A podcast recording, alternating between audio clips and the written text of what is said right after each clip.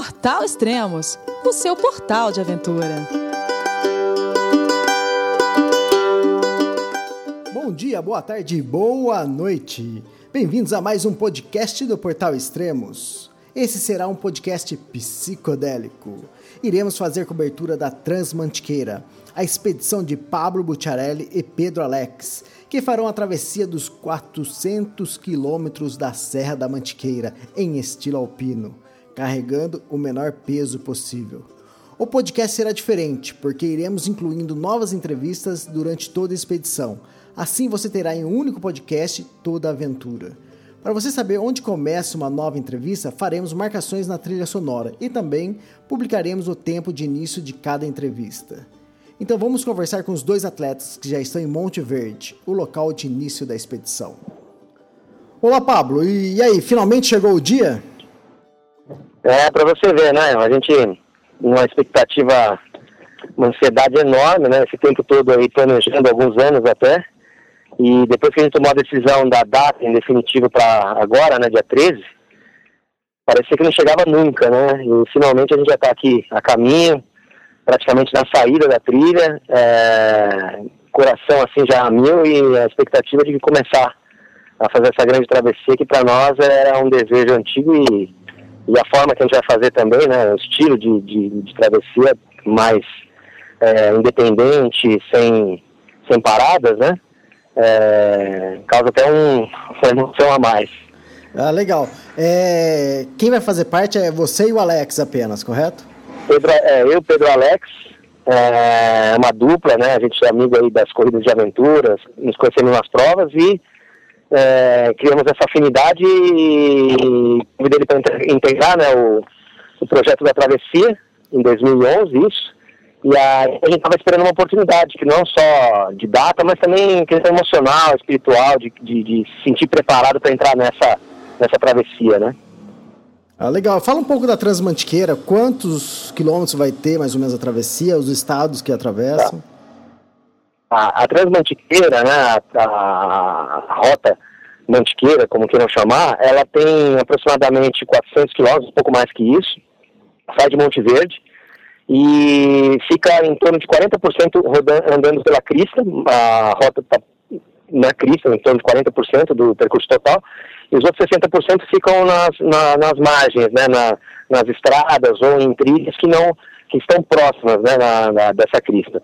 É uma travessia que passa pelas principais rotas dos, dos, dos viajantes, dos, dos trilheiros, né, como a travessia Campos do Jordão Marins, Marins Itaguaré, a Serra Fina e Itatiaia e a Serra Negra.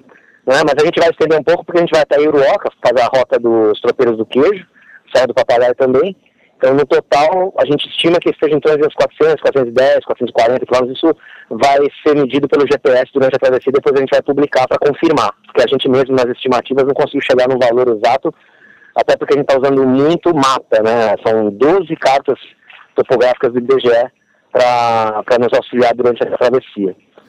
Ah, legal. Fala um pouco o que, que vocês vão estar tá levando na mochila e quanto mais ou menos vai pesar a mochila de vocês.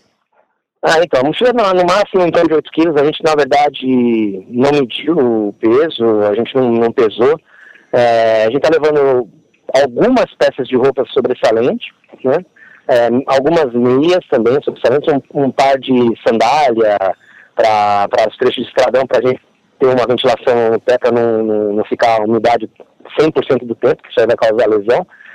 É, alguns alimentos que a gente sabe que durante o caminho não vão, não vamos poder repor porque a gente gosta, chocolate, bananinha, é, uma ou outra coisa que cada um gosta assim, mais, mais particular, que a gente sabe que no caminho não vai ter como comprar, mas durante o trajeto a gente vai tá levando dinheiro para comprar, fazer refeição mesmo no caminho, a gente não está levando fogareiro, não estamos levando nenhuma estrutura de campo, não estamos levando barraca, é, os nossos equipamentos de segurança se restringem a pilha para a parte de iluminação e um saco de bivac cada um e uma mantinha, porque a gente nem saco de dormir está trazendo, é, e uma manta de emergência no caso de uma realmente de ficar numa situação um pouco mais é, de vulnerabilidade mesmo de tempo, de ou algum problema é, físico, né? Então, para aquecer o corpo.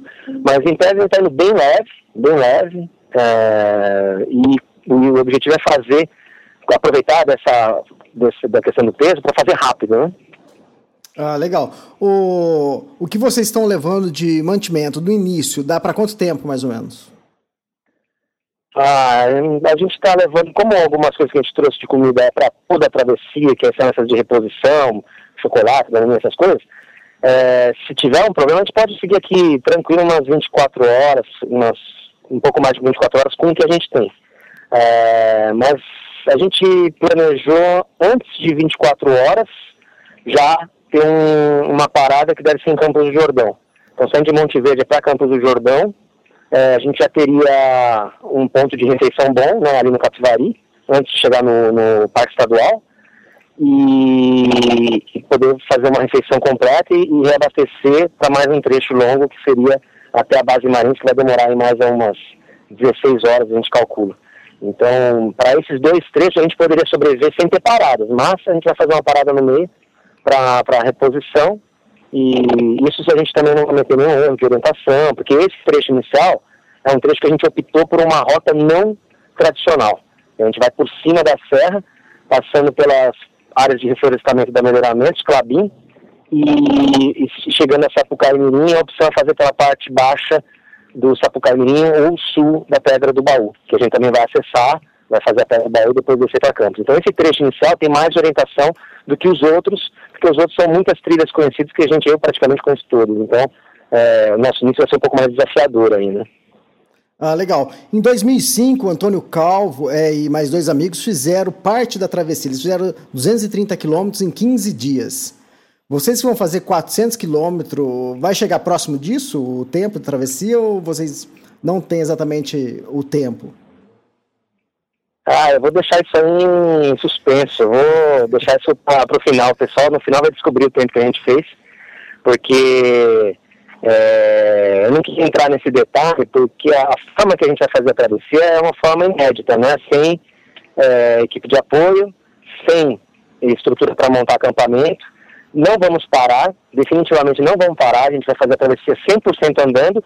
Vamos parar no limite do limite do limite das nossas vontades, para quando a gente estiver realmente sem condição, vamos dormir o mínimo necessário. Então é uma. É uma é, assim, não tem eu não conheço ninguém que fez a travessia dessa forma. Eu sei que a gente está sujeito a falha, sujeito a, a, não completar, mas a gente está querendo desafiar também um pouco nossos, os nossos limites.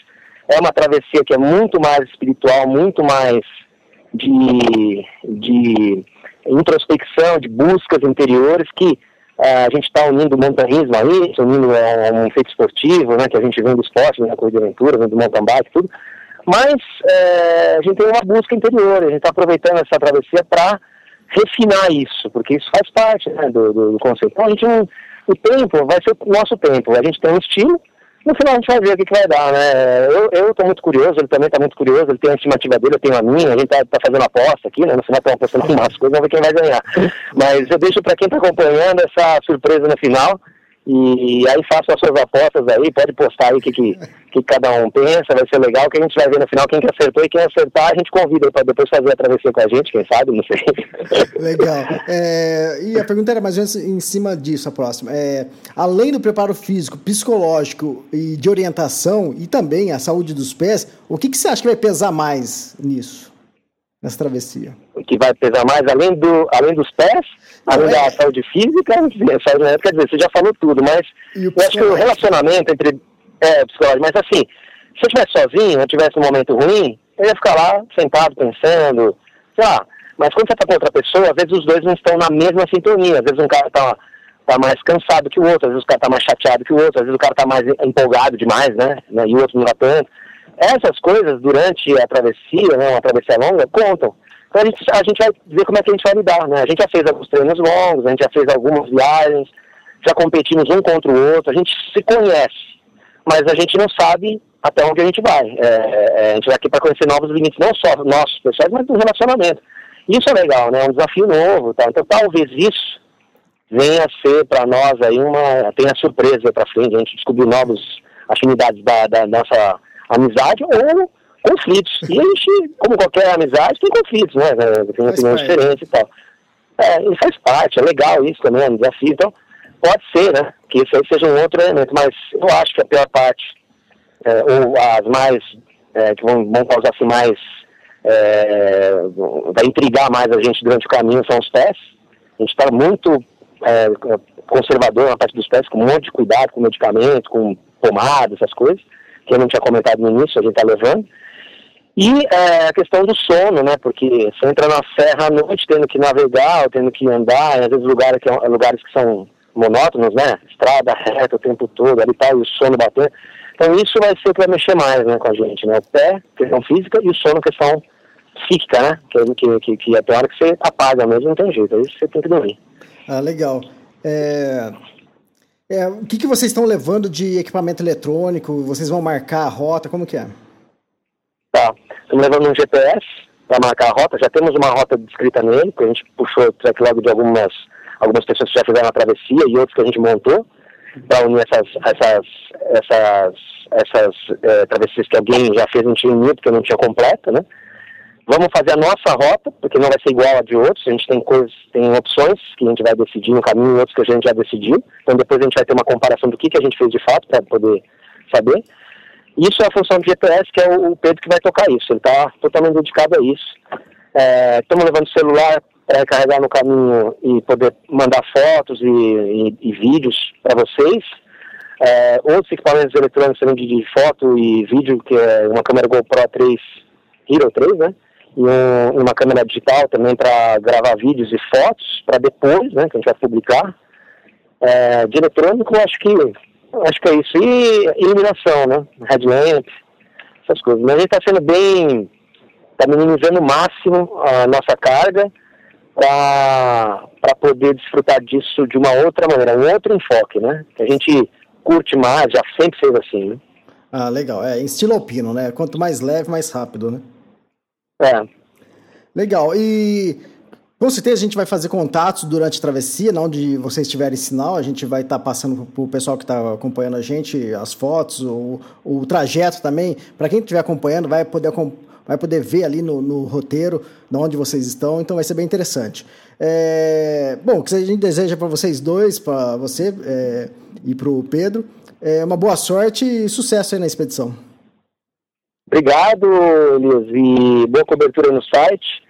É, até já agradecendo as mensagens que a gente recebeu antes, é, a gente sentiu uma energia muito boa, várias mensagens de incentivo, é, pedindo cuidado, né, orações, a gente recebeu de amigos, familiares, pessoas do nosso meio e outras pessoas que a gente nem conhece, isso aí realmente sensibilizou bastante, a gente ficou bastante emocionado mesmo, para falar a verdade.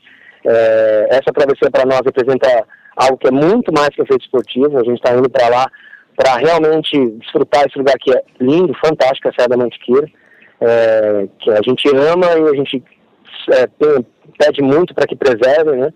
É, é, um lugar que é único e então tudo isso, essa energia a gente já recebeu, a gente queria agradecer muito isso, é, não, não fazem ideia de como isso mexeu com a gente e a gente vai, vai fazer comunicação com vocês durante o trajeto exatamente para poder é, devolver um pouco dessa energia que a gente já recebeu.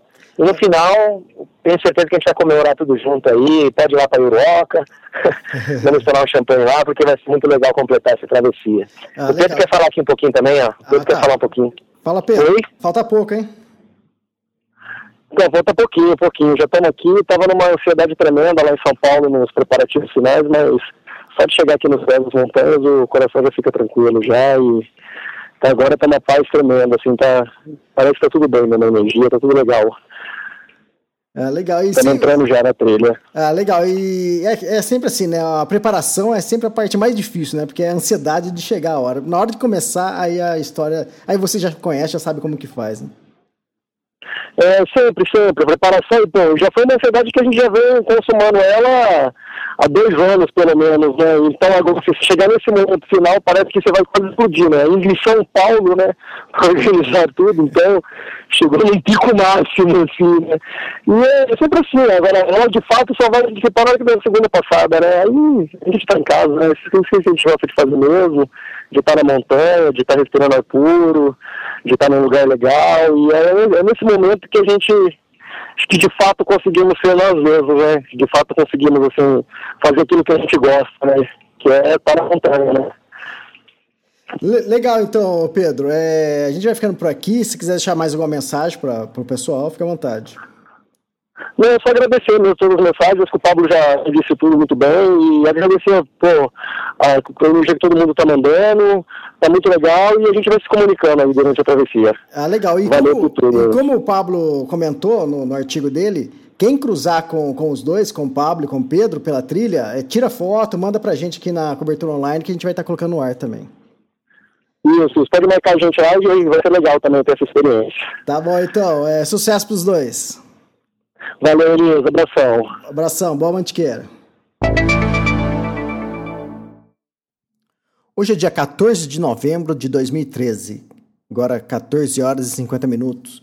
E vamos falar com Pablo Butiarelli e Pedro Alex, que estão em uma parada para almoço na Transmantiqueira. Olá, Pablo. É, onde vocês estão agora? Olha, a gente acabou de chegar aqui na face sul da Pedra do Baú para fazer o, o ataque a, a, ao cume, é, aqui é o município de São Bento de Sapucaí.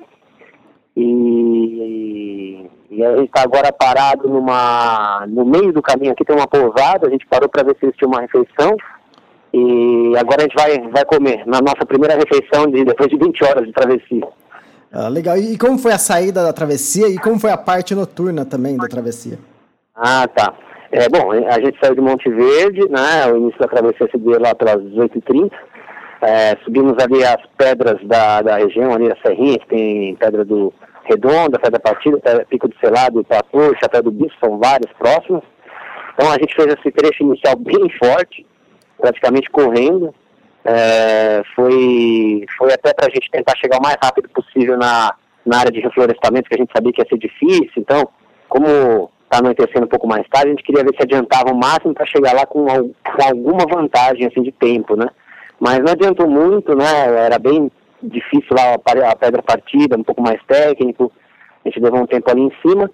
E ah, ao chegar na região já estava escura, a lua estava muito bonita, ajudou um pouquinho, né? O céu maravilhoso, mas a orientação foi bem complicada, porque a gente caiu numa área de reflorestamento e como quem conhece bem sabe que tem muitas estradas que não estão no mapa e tem as estradas que estão no mapa normalmente não a gente não encontra, né?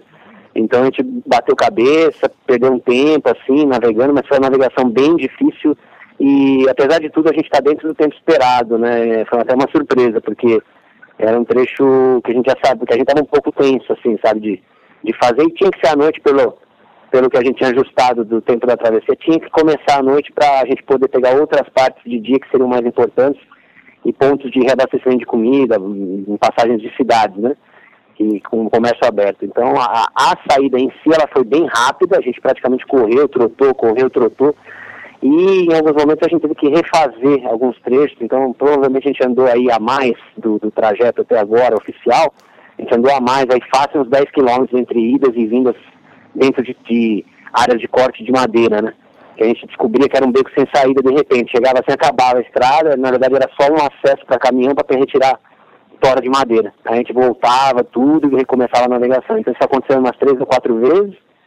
E a gente até agora não dormiu, né? A noite foi, foi bem intensa, assim, é, o tempo todo navegando, concentrado, não tivemos sono, pouco, pouco, pouco, pouco sono. Agora, a noite em si, ela estava, assim, maravilhosa, né? A gente viu estrela cadente, é, vimos assim, constelações perfeitas, céu limpo, limpo e muito frio, muito frio. A gente calcula que uns 5 graus, aí deve ter, a gente deve ter passado a noite. A gente ficou com a mesma roupa o tempo todo, porque a gente estava em movimento, a gente preferiu não mexer na roupa de abrigo e andar rápido para não, não paramos praticamente, para não, não, não sofrer com frio, assim, mas é, quando a gente cruzava algum riacho, né, cruzava alguma área mais baixa que tinha umidade, a gente sentia assim o frio na, na nos ossos mesmo, né? Ah. Incrível essa época do ano, né? Mas é mantiqueira, né?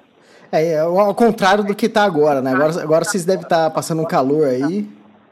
É, então, é, é, isso que é engraçado, né? Porque essa travessia para nós, a gente vai ter que tomar muito cuidado com vários fatores, né? A alteração do, da temperatura da noite para o dia é, é incrível, né? é, é, é, brutal, né? Porque Agora a gente está com 35 graus na cabeça, um céu totalmente aberto, sol muito forte, a gente está se hidratando muito, é, usando protetor solar aqui de monte, tomando maior cuidado para realmente não é, ter um acidente aí, né? Se tem uma queimadura, uma insolação, alguma coisa assim, porque agora não é hora, né? A gente está começando a travessia. E, e à noite a gente já sabe que passando por Campos do Jordão daqui a pouco aí, no início da noite, e entrando na, na travessia rumo a, a, ao Marins, essa região à noite, eu conheço essa região, já vi geada, já vi cristal de gelo ali, então é, a gente sabe que não é muito a época, mas à noite é que vai cair a temperatura, e ali é, forma um tipo de uma concha, né, é uma área que a umidade ela fica impregnada. Então se a noite for como a noite anterior, provavelmente a gente vai pegar ali uma temperatura abaixo de 5 graus, né, e isso é realmente é, é um atrativo a mais nessa travessia para nós, né. Ah, legal. Deixa eu falar com, com o Pedro agora. Queria saber sobre os dados da, da travessia. Então, a gente rodou até agora uns, uns 75 quilômetros, mais ou menos. E, mas assim, contando com, com algum rio e tal, depois vai dar para calcular melhor que eu não estou somando isso no GPS ainda não. Então, já subimos mais ou menos, já ganhamos mais ou menos uns 2.500 de altitude, de elevação positiva, né? E sim, tá bem tranquilo, tá bem batendo no nosso, no nosso tempo, na nossa timeline, tá bem tranquilo, assim, tá bem, tá bem prazerosa de fazer, assim, pela beleza, assim, que tá sendo até agora. Ah, legal, é, nessa, até agora foram 20 horas de travessia, vocês fizeram só duas horas de repouso, foi isso, Pedro? Só, foi isso, foi isso, até repouso parado mesmo, assim, foi duas horas, porque nos outros, assim, a gente não chegou nem passar de dois, três minutos sentados, assim. E aí, quando chegou ali em Sapucaí Mirim, já tava, assim, já estava precisando mesmo colocar um pouco as pernas para o alto, tá? porque estava esquentando muito, os pés estavam inchando muito. Não era assim, a gente não estava programando parar lá embaixo na cidade, já, a gente queria já vir direto aqui para cima, mas achamos que seria assim, mais razoável dar uma, dar uma paradinha, se hidratar, comer alguma coisinha mais leve para a gente começar a subir e, e, colocar um pouco as pernas alto, sobretudo, para não para preservar os pés mesmo, né? Porque tem muita coisa pela frente ainda e assim, a brincadeira mesmo começou, né? É, é verdade. Eu gosto que o povo vai vir daqui a pouco ainda, então tem que se preservar muito, agora tem que tomar muito cuidado aqui nessa parte. É muito bonita também, né? Assim, a gente está andando muito por, por estradas vicinais, assim, pegando algumas trilhas que a gente nem imaginava que teria no. que a gente teria, assim, estradas antigamente, como o nosso mapa é um mapa de BGE, né, de 70, sei lá, 70 quanto, e quando chegamos lá eram estradas que nem existiam mais, né, com, trechos de reflorestamento, com outras estradas que, sei lá, pessoas não passavam há quantos anos, não sei, só aquela vegetação rasteirinha, e foi legal, foi prazeroso nesse sentido também, né, de estar tá passando assim, foi um pouco surpresa, assim, foi legal estar tá passando por esses lugares, né. Ah, legal. Agora são 14 horas e 50 minutos. E eu acredito que a gente deve depois entrar em contato com vocês numa outra oportunidade que tivesse sinal, né? E, é, então a gente deseja boa sorte para vocês e boa subida aí à Pedra do Baú, que, que é um, um, ponto bem bonito aí da região. E a gente volta a se falar mais tarde então. Tá beleza, Elias. Nós já estamos aí tudo, e a galera que tá mandando a torcida aí. Tá só começando ainda. Acompanhe a gente aí. Ok, valeu, abraço, até mais. Abraço, Elias. Tchau, tchau. Hoje é dia 15 de novembro de 2013, nove e meia da manhã, e nós vamos falar com o Pablo e o Pedro. Pablo, tudo bem? Onde vocês estão e como, como, como vocês estão? E aí, Inês, beleza? Ah, ele tá meio zoado, assim, né? A cabeça já começou a dar uns chutes aqui. É, mas estava na hora, já. Agora já faz 39 horas de, de expedição, de travessia.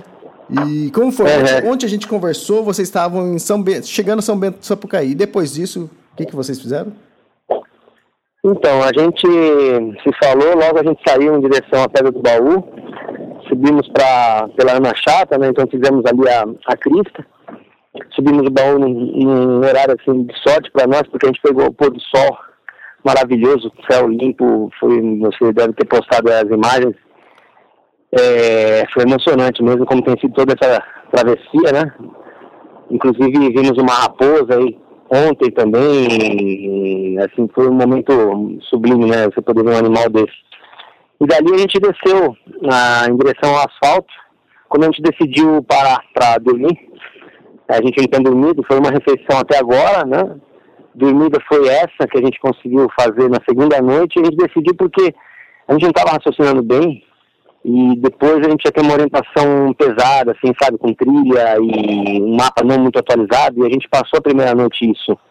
E foi muito desgastante, né? Então, a gente decidiu dormir um pouco para é, é, se reorganizar, né? Porque é, conforme você vai deixando de dormir, você vai tendo um raciocínio pior, um reflexo, tudo fica mais lento, né? Então, é natural, né? E a gente, como já sabia disso, a gente decidiu dormir um pouco. Ficamos ali por volta de umas 5 horas no mundo, das 10 da noite às 3 da manhã, e às 4 da manhã saiu uma Campos Jordão. Chegamos aqui hoje às 8 e meia, onde a gente está agora, preparando para sair para atravessar Campos Marins, né?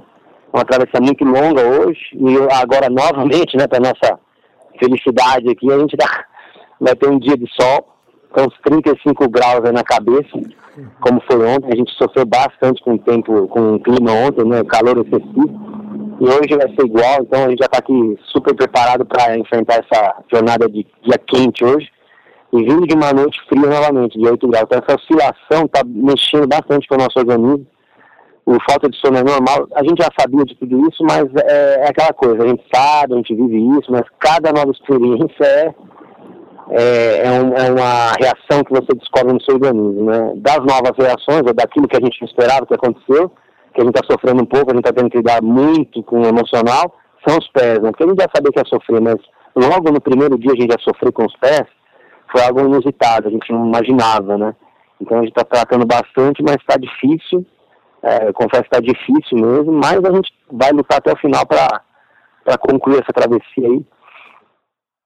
Enfim, tá, até emocionado, fico até emocionado de falar aqui porque está difícil mesmo. legal. É, até o momento já deu 39 horas de, de travessia, 110 quilômetros e só 7 horas de descanso é muito pouco também, né, de descanso. Por isso que também é, acaba desgastando bastante, né, Paulo?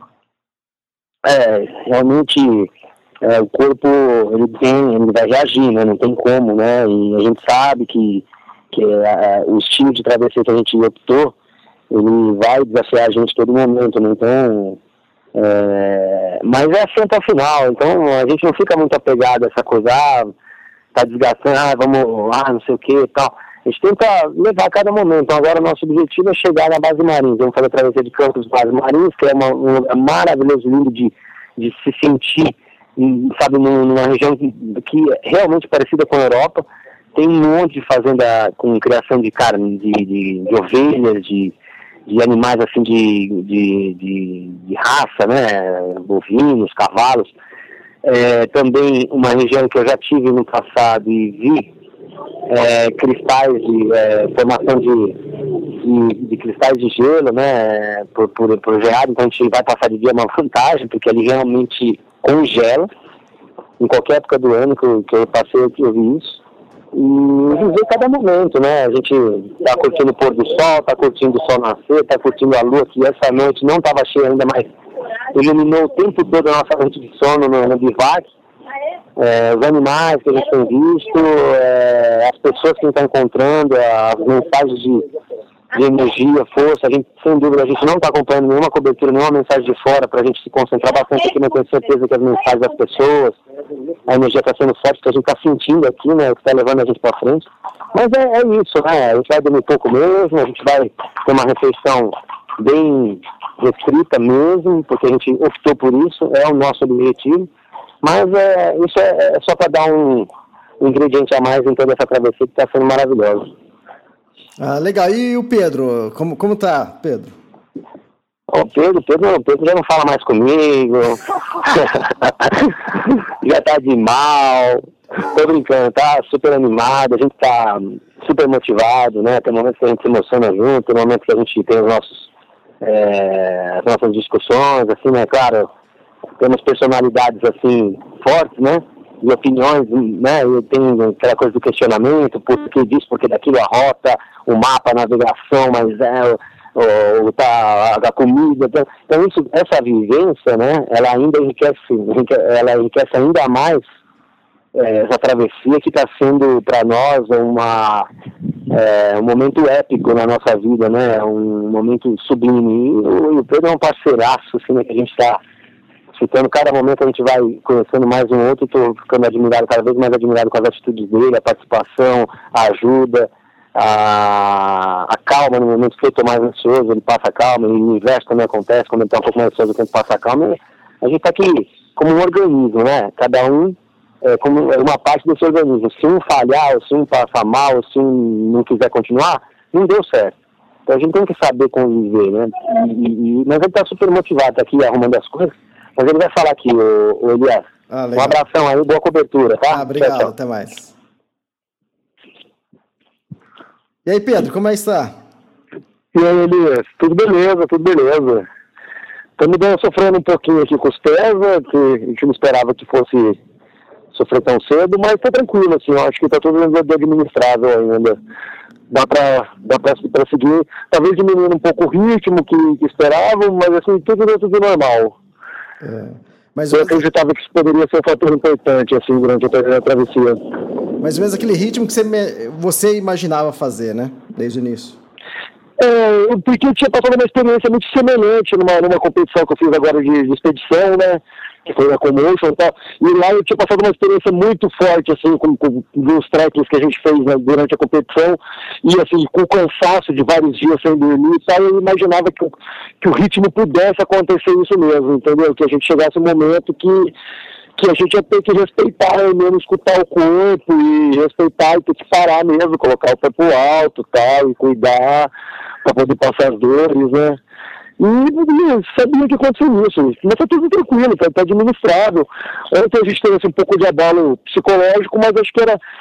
A gente entrou muito ansioso né, na travessia e, e, e entrou num ritmo muito forte, né? Então quando entrou o dia com aquele calor, e aquele que estava sendo uma coisa de louco, então a gente não estava conseguindo desenvolver o ritmo que a gente queria e aquilo foi mexendo um pouco com a gente e tal.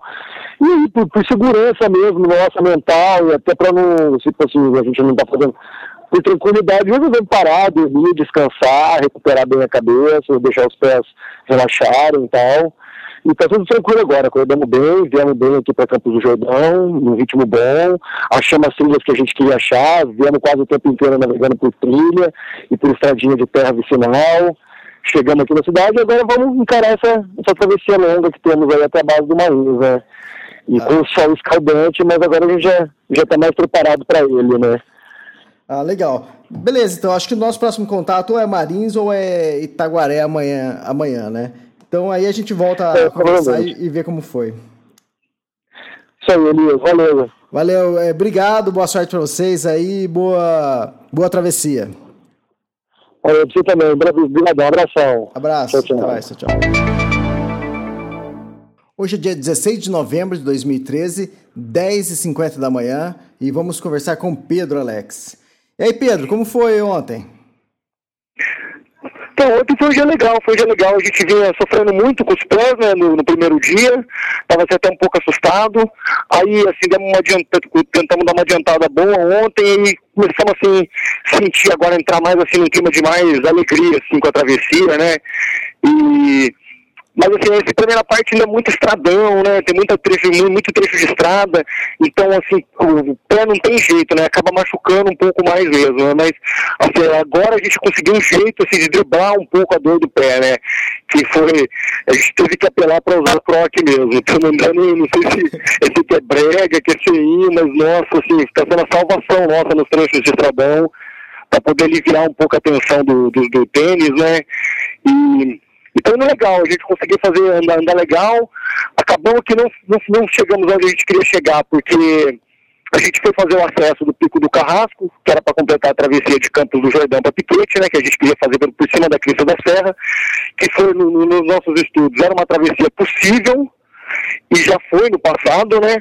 Aí quando a gente chegou na base da, do ataque ao, ao Pico do Carrasco, que é a Fazenda da Onça, que é uma base militar, conversando com o pessoal de lá, eles dizem que faz muito tempo que ninguém que ninguém fazia esse trajeto, né?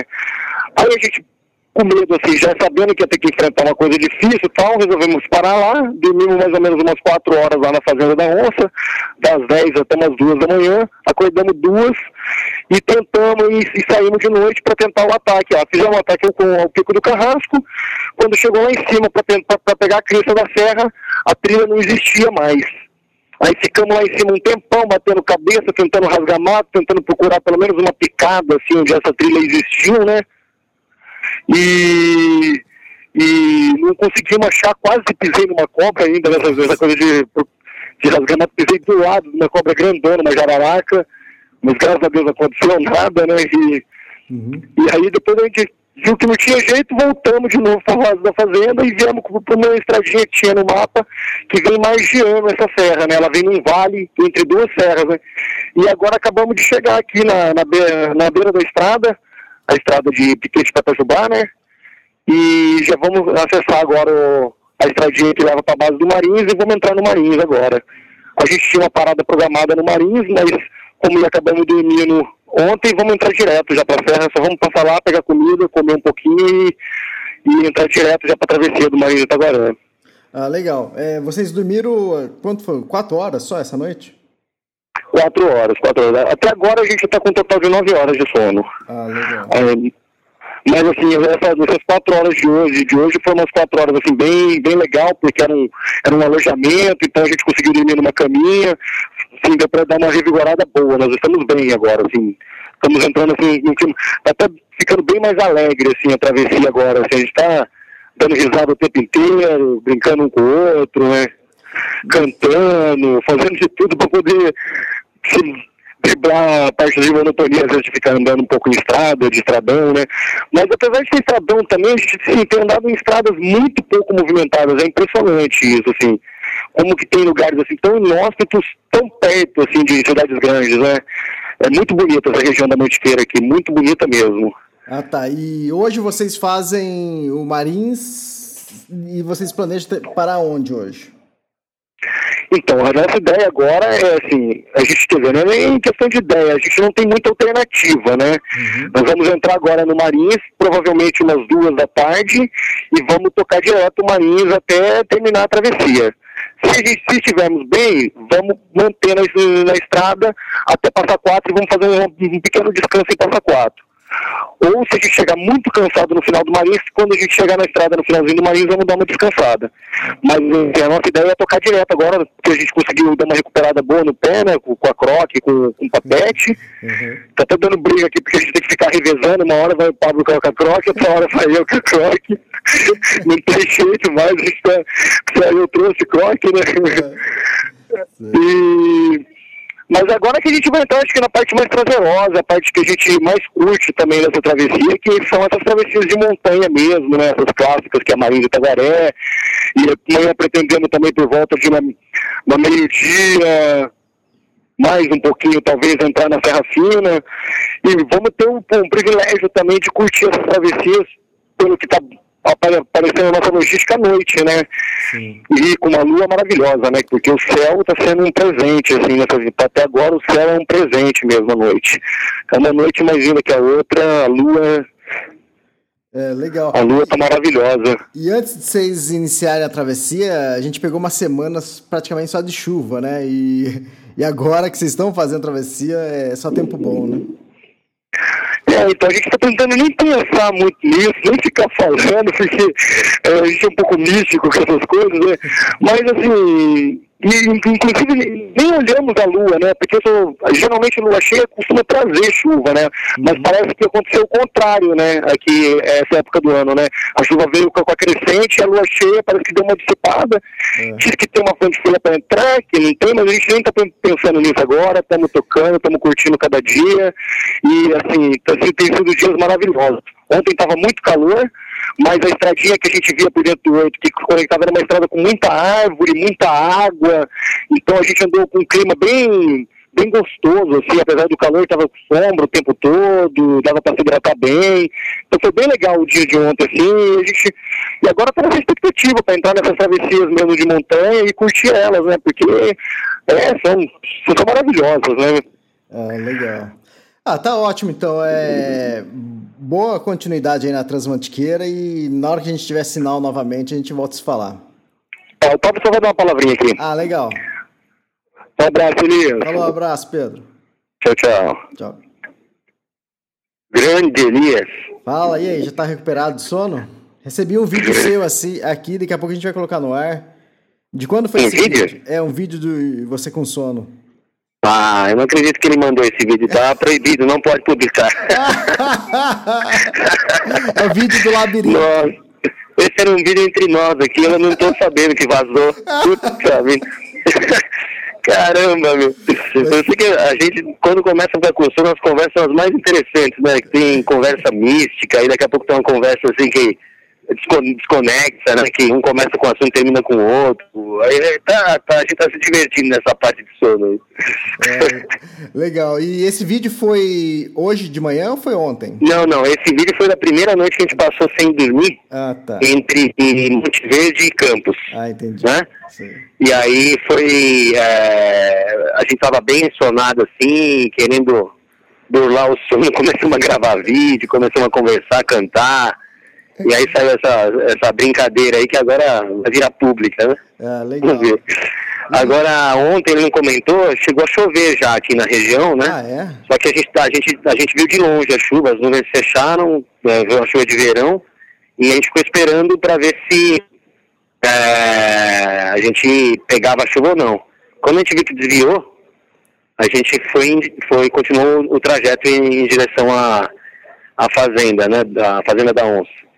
Ah. Mas já, a gente já sabe que é possível, né? Faz parte, né? A gente já meio que tá preparado para o pior, né? Mas a gente não fica pensando muito, não. Deixa, deixa rolar. É, eu tenho umas previsões aqui de tempo, se você quiser. deixa pro pessoal aí ficar torcendo a favor ou contra, né? Vai ver que tem gente que quer emoção, né? A gente aqui tá, tá, tá a serviço da natureza, a serviço da, da brincadeira, da aventura. Estamos curtindo aqui ao máximo, claro que estamos sofrendo às vezes, às vezes rola uma rola uma, um choro ali, né? Uma reclamação aqui. Uhum. Né, mas é, no fundo, no fundo a gente gosta, tá curtindo pra caramba, mas é bom a gente não saber porque a gente também se influencia, né? Quando a gente percebe alguma coisa aqui, às vezes ontem mesmo, eu e ele, a gente saiu aqui no arranca-rabo por causa de uma estrada lá, porque na hora que a gente tava entrando na estrada, uma mulher passou e falou, ah, aqui vocês vão pra Aparecida. Eu falei, pô, pra Aparecida, minha filha, né? Que eu sei, eu já fiz isso aqui, faz três anos eu passei aqui, fiz isso aqui tranquilo. Aí o Pedro eu, escutou aquilo, bom, começou, né? Perdemos uma hora discutindo o mapa. Só uma hora. Então, aqui é o negócio é o seguinte, é, combinamos já, não vamos falar com ninguém, não vamos, né, assim, sobre assuntos, né? É, que podem influenciar muito. Mas a troca Aí, no fundo, é, ele tá falando aqui na minha orelha, no final ela estava certa. Na verdade, a estrada que eu fiz, só para consertar aqui, era maior o caminho, né? Mas chegava no mesmo lugar, só que era maior, né? Esse maior poderia ser aí uma, duas, três horas, não sei quanto. Uhum. Né? Pela condição que a gente estava dos pés, tentando se recuperar, foi ótimo a gente ter pegado outro caminho que ele insistiu, porque a gente se recuperou mesmo, né? Ah, legal. E foi com bastante sombra. O caminho que eu fiz originalmente em 2010, ele não tinha sombra. Ah. E ontem o dia se repetiu, né? 35 na cabeça, sol pra caramba. Então, é, a gente não sabe o que é pior aqui, né? Chuva ou sol. É verdade. Essa que é a verdade. O... Estamos aqui tentando sobreviver. Hoje, eu acho que hoje, durante a travessia que vocês vão fazer do Marins, eu acho que vocês já chegam à metade da travessia, né? Da Transmantiqueira. Vocês... É bem provável que sim, porque na verdade a travessia em tempo ela é longa, mas aqui em quilometragem ela é curta. Ah, tá. é, de Itaguaré, eu já calculei Marins de Itaguaré do começo ao final, até a estrada do, que vai dar em Marmelópolis, que é o, é o final da travessia oficialmente, eu já calculei 14 quilômetros. Isso é ah, pouco, né? Ah, é, é então a gente faz mais 8 para subir, 14 agora, vamos fazer 22 quilômetros agora, que, é. que enfim, é pouca coisa, né? Exatamente. Acho que vocês entram acho que na metade de sua manhã, então. Legal, então, o Pablo. E boa trans, transmantiqueira para vocês aí, boa continuidade.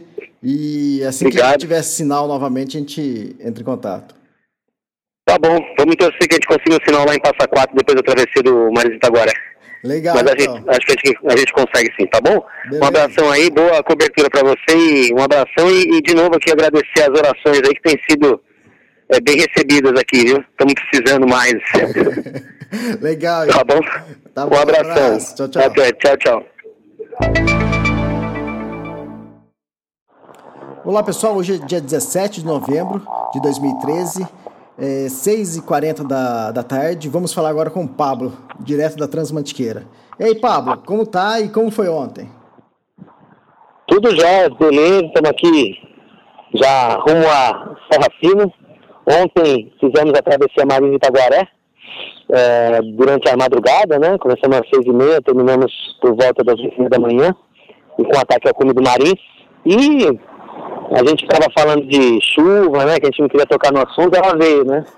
Nos recebeu com tudo, né? Aquele temporal. Mas começou por volta das dez e meia da noite, quando a gente estava fazendo ataque ao Marinzinho. E foi, foi assim, intenso, bem intenso. É, chuva é, torrencial mesmo, assim, né? E, e para quem estava passando pela crista ali da, dessa serra, é, a gente ficou um pouco preocupado com a questão do, de queda de raio. Mas correu tudo bem, a gente passou bastante frio com isso, né? Mas a gente manteve sempre em movimento, navegação perfeita. E deu tudo certo, né? Foi na primeira, primeira dia, primeiro dia de chuva mais intensa, assim, de, de, de aventura mais intensa com chuva. E a gente foi obrigado a fazer um bivac no final dessa travessia, por conta do, do sono mesmo, né? Por volta das quatro da manhã, na descida de Itaguaré, rumo ao Campinho, para quem conhece.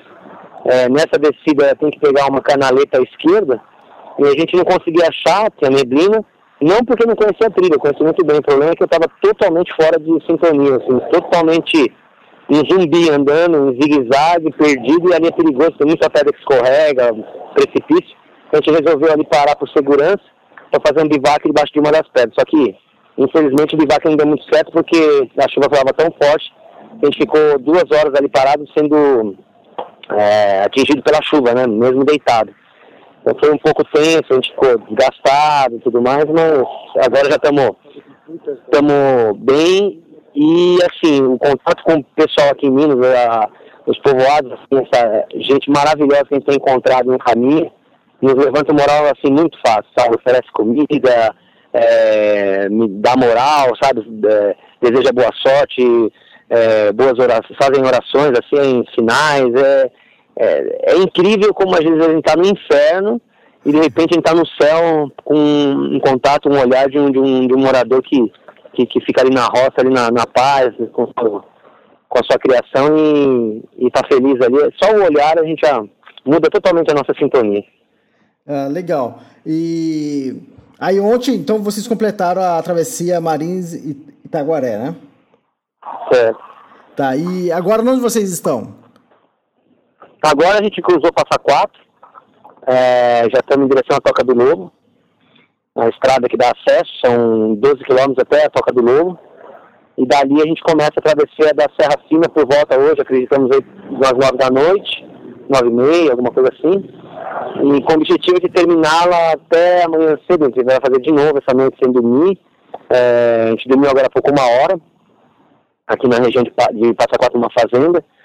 É, e se a gente conseguir suportar essa travessia sem dormir e tudo mais, a gente terminar por volta de umas 10 da manhã. O problema é que a gente não tem como dormir se estiver chovendo, né? Porque a gente sabe que não tem ponto de bivac praticamente nenhum, talvez nenhum, na Serra Fina, né? E a gente tem equipamento nosso não é para tomar chuva. E como a gente não tem barraca, a gente tem que tentar se manter em movimento até o final da Serra Fina, na, com término na garganta do registro, ali no ponto de acesso do Parque Nacional de Catiara, para por volta, a gente acredita, de umas 10, 11 da manhã, nessa segunda-feira. Ah, legal, ótimo. Deixa eu falar um pouco com o Pedro aí. Tá legal, um abração aí, boa cobertura, Elias. Valeu, obrigado, Pablo. Elias. E aí, joia Pedro, como tá o ânimo aí dos dois, de 0 a 10? Como é que tá o quê? O ânimo dos dois de 0 a 10. O sono tá mal, viu?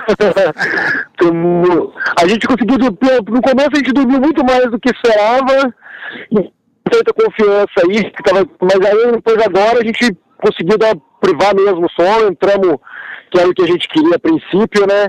E, bom, tudo tem seu preço, né? Ontem a gente pagou esse preço, custou um pouco caro à noite, eu até nem mas não tinha jeito mesmo, porque era arriscado, e, e às vezes tem que tomar decisão por segurança mesmo, pela noite e tal. Eu já estava tentando orientar na, no Marinho de Taguaré, que diga de passagem, é uma travessia maravilhosa, mas técnica, muito dura, muito difícil a navegação tem que estar, tá, é trilha que você tem que estar tá farejando ela mesmo, senão ela some toda hora. E, bom, tivemos que pagar uma, uma horinha de lá da montanha que se transformou numa umas duas horas de terror mesmo. Mas a gente sabia que estava sujeito a isso, né? Então, escolher essa época do ano para fazer uma travessia, pelo menos duas noites dessa, mínimo a gente sabia que ia passar desse tipo, né? E, bom, casou que foi no alto do, do Marisa, né? Na travessia Marisa Itaguaré, mas faz parte, né? Faz parte da, a gente estava preparado para isso. Mas em troca também, quando descemos, encontramos nossos amigos, já passamos na fazenda deles, que era na beira da, da estrada, e fomos recebidos com puta do almoço, pegou quatro truques na represa dele, fez a gente assado, e depois, parece que do, do inferno fomos pro céu em 15 minutos, assim, já foi maravilhoso. E tudo bem agora, estamos bem, estamos bem tranquilo, vamos entrar tranquilo na Serra Fina. Serra Fina é quintal de casa mesmo, o Pablo veio aqui será sete vezes esse ano, eu já fiz três vezes a travessia. Então, assim, por mais que dê sono, tudo a gente sabe que a navegação na Serra Fina está tranquila, está tranquila mesmo. Então vamos tentar nos manter em movimento e fazer ela, desfrutar dela à noite, que vai ser uma experiência nova também. Ah, o tempo deu uma melhorada, Vamos ver. É, tem uma previsão de tempo bom daqui, essa, no começo da semana. Vamos ver se vocês, vocês pegam isso aí. É, você acha que vocês, vocês já entraram no ritmo? Porque vocês começaram muito forte e agora praticamente vocês estão chegando, provavelmente, na metade da travessia. Vocês estão com 212 quilômetros de, de, de travessia até o momento e deve ser em torno de 400 até o final. Você acha que vocês já entraram no ritmo? Dá para levar legal até o final? Dá, acho que dá sim. A gente pelo ritmo dela, mas assim, tudo é uma surpresa pela frente, né? Uhum. Não dá pra. Eu acho que até o ritmo pode tanto melhorar quanto piorar, entendeu? Mas eu acho que agora a gente está assim, pelo menos conseguindo chegar nas previsões que a gente tinha proposto. Uhum. Que a gente tinha marcado de fazer a Marisa Itaguaré em 15 horas. E fizemos ela em 14 com duas horas de bivac inesperado, quer dizer, faríamos em, em 12 horas ela, tranquilamente e, e numa condição péssima, né? Uhum. Então eu acho que assim, agora a gente está ajustando. Entrou no terreno de montanha, a gente está em casa agora, né? Porque o começo foi um pouco monótono, os estradões, dava mais sono, né? Também andar em estradão toda hora dá sono demais, né? Porque você não tem, não varia muito. E os pés doem muito também, né? Por causa de. Do, do... Agora na montanha o pé varia toda hora de posição e tal, então a dor do pé praticamente passou. A gente está só tá com algumas lesões assim, porque normal, né? depois depois de, de, de quatro dias caminhando sem parar, o Pablo parece que está com o ligamento meio rompido do pé. Mas tá, assim, tá dando para administrar né, o ritmo. E tá legal, tá legal, me desfrutando também. Uma outra hora melhor, mais feliz, outra, outra hora mais tranquilo. Sofre um pouquinho mais, mas ninguém falou que seria fácil, não, né? Fazer assim.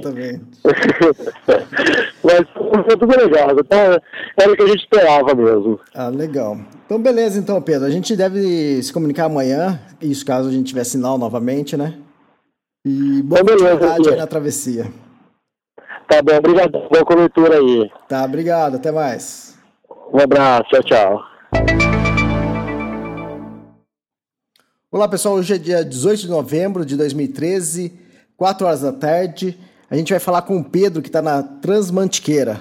Olá, Pedro. Onde vocês estão agora? Oi, Elias, beleza? Beleza. Então, estamos aqui no, fazendo contato direto do, do Pico dos Três Estados, no meio da, da travessia da Serra Fina, quer dizer, no meio, não, já quase no finalzinho dela. É, a gente entrou ontem à noite, nosso último contato foi ontem mais ou menos umas sete da tarde, né, se eu não me engano, sete da noite. E aí a nossa ideia era tentar fazer a travessia durante a noite, né, mas aí chegamos, entramos na travessia mesmo, de fato, umas dez e meia da noite, fizemos um descansinho antes ali na Toca do Lobo, né, que é onde começa a travessia oficialmente, né. E depois de subir o capim amarelo, assim, do, do ritmo muito lento, a gente está sofrendo com um pouco de tendinite nos tornozelos, aqui na região do, dos pés, que já sofrendo bastante já com, com o ritmo, né, com a, com a quilometragem acumulada. E assim, chegamos lá em cima muito frio e a gente sabia que se passasse dali não ia ter mais nenhum lugar de que desse para poder fazer um, um bivac, né? Então resolvemos assim, não, não se arriscar, porque dar uma descansada, que talvez também já estava com muito sono. E acabamos dormindo lá até mais ou menos umas seis e meia da manhã hoje, sete horas. E aí saímos de lá mais ou menos esse horário. E estamos aqui agora, passando no pico dos três estados. E falta mais ou menos umas três horas e meia, quatro horas, a gente chega, termina a Serra Fina e vamos fazer um acesso para a entrada do Parque Nacional de Itatiaia. Ah, legal. E como estava o clima hoje? Hoje foi, hoje foi um dia assim, até que tranquilo em relação ao clima. Nublado, o tempo inteiro nublado, não tivemos aquela, aquele prazer de, de ter aquela vista maravilhosa que, que a Serra Fina nos permite, né? Mas não choveu também, né? E assim, no alto dos picos, muito frio, muito frio. Pedra da Mina, a gente tipo, teve que fazer uma parada, que a gente queria fazer uma parada maior lá, até para poder comer, descansar um pouco, mas tava tão frio, tão frio, tão frio, que a gente adiou e estamos fazendo essa parada aqui agora nos três estados, para cuidar dos pés, que também já, já, já vinha dois dias andando com o pé molhado, o pé já está chegando numa situação assim deplorável de pele também, né? Então agora estamos gastando o que tem de vaselina para passar no pé, para cuidar e para aguentar a próxima parte da travessia, né? Ah, legal. E a alimentação de ontem para hoje, como, como foi? Vocês não tiveram nem um ponto de parada para almoçar, né? Não, não. A última, a última refeição que a gente fez foi meio-dia de ontem. Mas, é, não, a gente está comendo aquilo que a gente sempre leva, né? Bolachinha, mel, é, um um pouquinho de bananinha paraibuna, a gente tinha os sanduíches ainda tinha trago, e é isso mesmo, é, é a base mesmo da nossa refeição que está sendo aqui durante a travessia, né? Beliscar coisinha. Mas a gente acaba que come o tempo inteiro, né? A gente não passa de 50 minutos, a cada 50 minutos está comendo alguma coisa, uma hora está beliscando alguma coisa. Agora a gente chama de uma, umas frutas, vamos comer aqui agora umas frutas, comer o que tem de salgados, sobrou nosso de salgado. E bom, rezar para quando chegar lá no, aqui na parte baixa e ver se a gente acha alguma coisa para comprar para comer mais sólido, assim, com mais consistência, porque o corpo já está pedindo agora. Ah, legal. O... Até agora deu um acumulado de 235 quilômetros. Já a gente, daqui a pouco a gente vai completar cinco dias de, de travessia. E vocês têm um desnível aí que você me passou, que é 10.800 metros de desnível? É isso mesmo, é isso mesmo. A gente é, é essa quilometragem que acumulou e o desnível é isso aí. Já passou de um Everest, né? e eu acho que ainda, eu acho que ainda vai ter mais algum pouquinho, um tempinho bom para poder acumular pela frente, né? Porque a nossa previsão é amanhã fazer o cume de agulhas negras, né? Lá no, no, no Parque de Tatiaia e quem sabe mais alguns cumes, então vamos estudar as possibilidades ainda. É, legal. Mas isso aí a gente sabia, né? Que acumular muito desnível, né? E é, e é por isso também que, que os tendões estão sofrendo tanto, né? Exatamente. Porque tá, principalmente por causa da chuva que a gente pegou nos últimos dias, as mochilas ficaram muito pesadas, né? Uhum. Tem muita coisa molhada ainda, não saiu nenhum sol que desse para secar. Então isso acabou que a Marinha de Itaguaré e agora que a Serra Fina machucaram bem os nossos pés. E a gente está se cuidando, mas acho que está tudo dentro do controle ainda, apesar de. A gente sabia que podia acontecer tudo isso, está tudo dentro do controle. Ah, e, mas eu acho que agora também a gente vai entrar numa parte da travessia que volta a render de novo também, né? Passando aqui a Serra Fina, a gente entra na parte que volta a render e muito bonita também pelas informações que tem.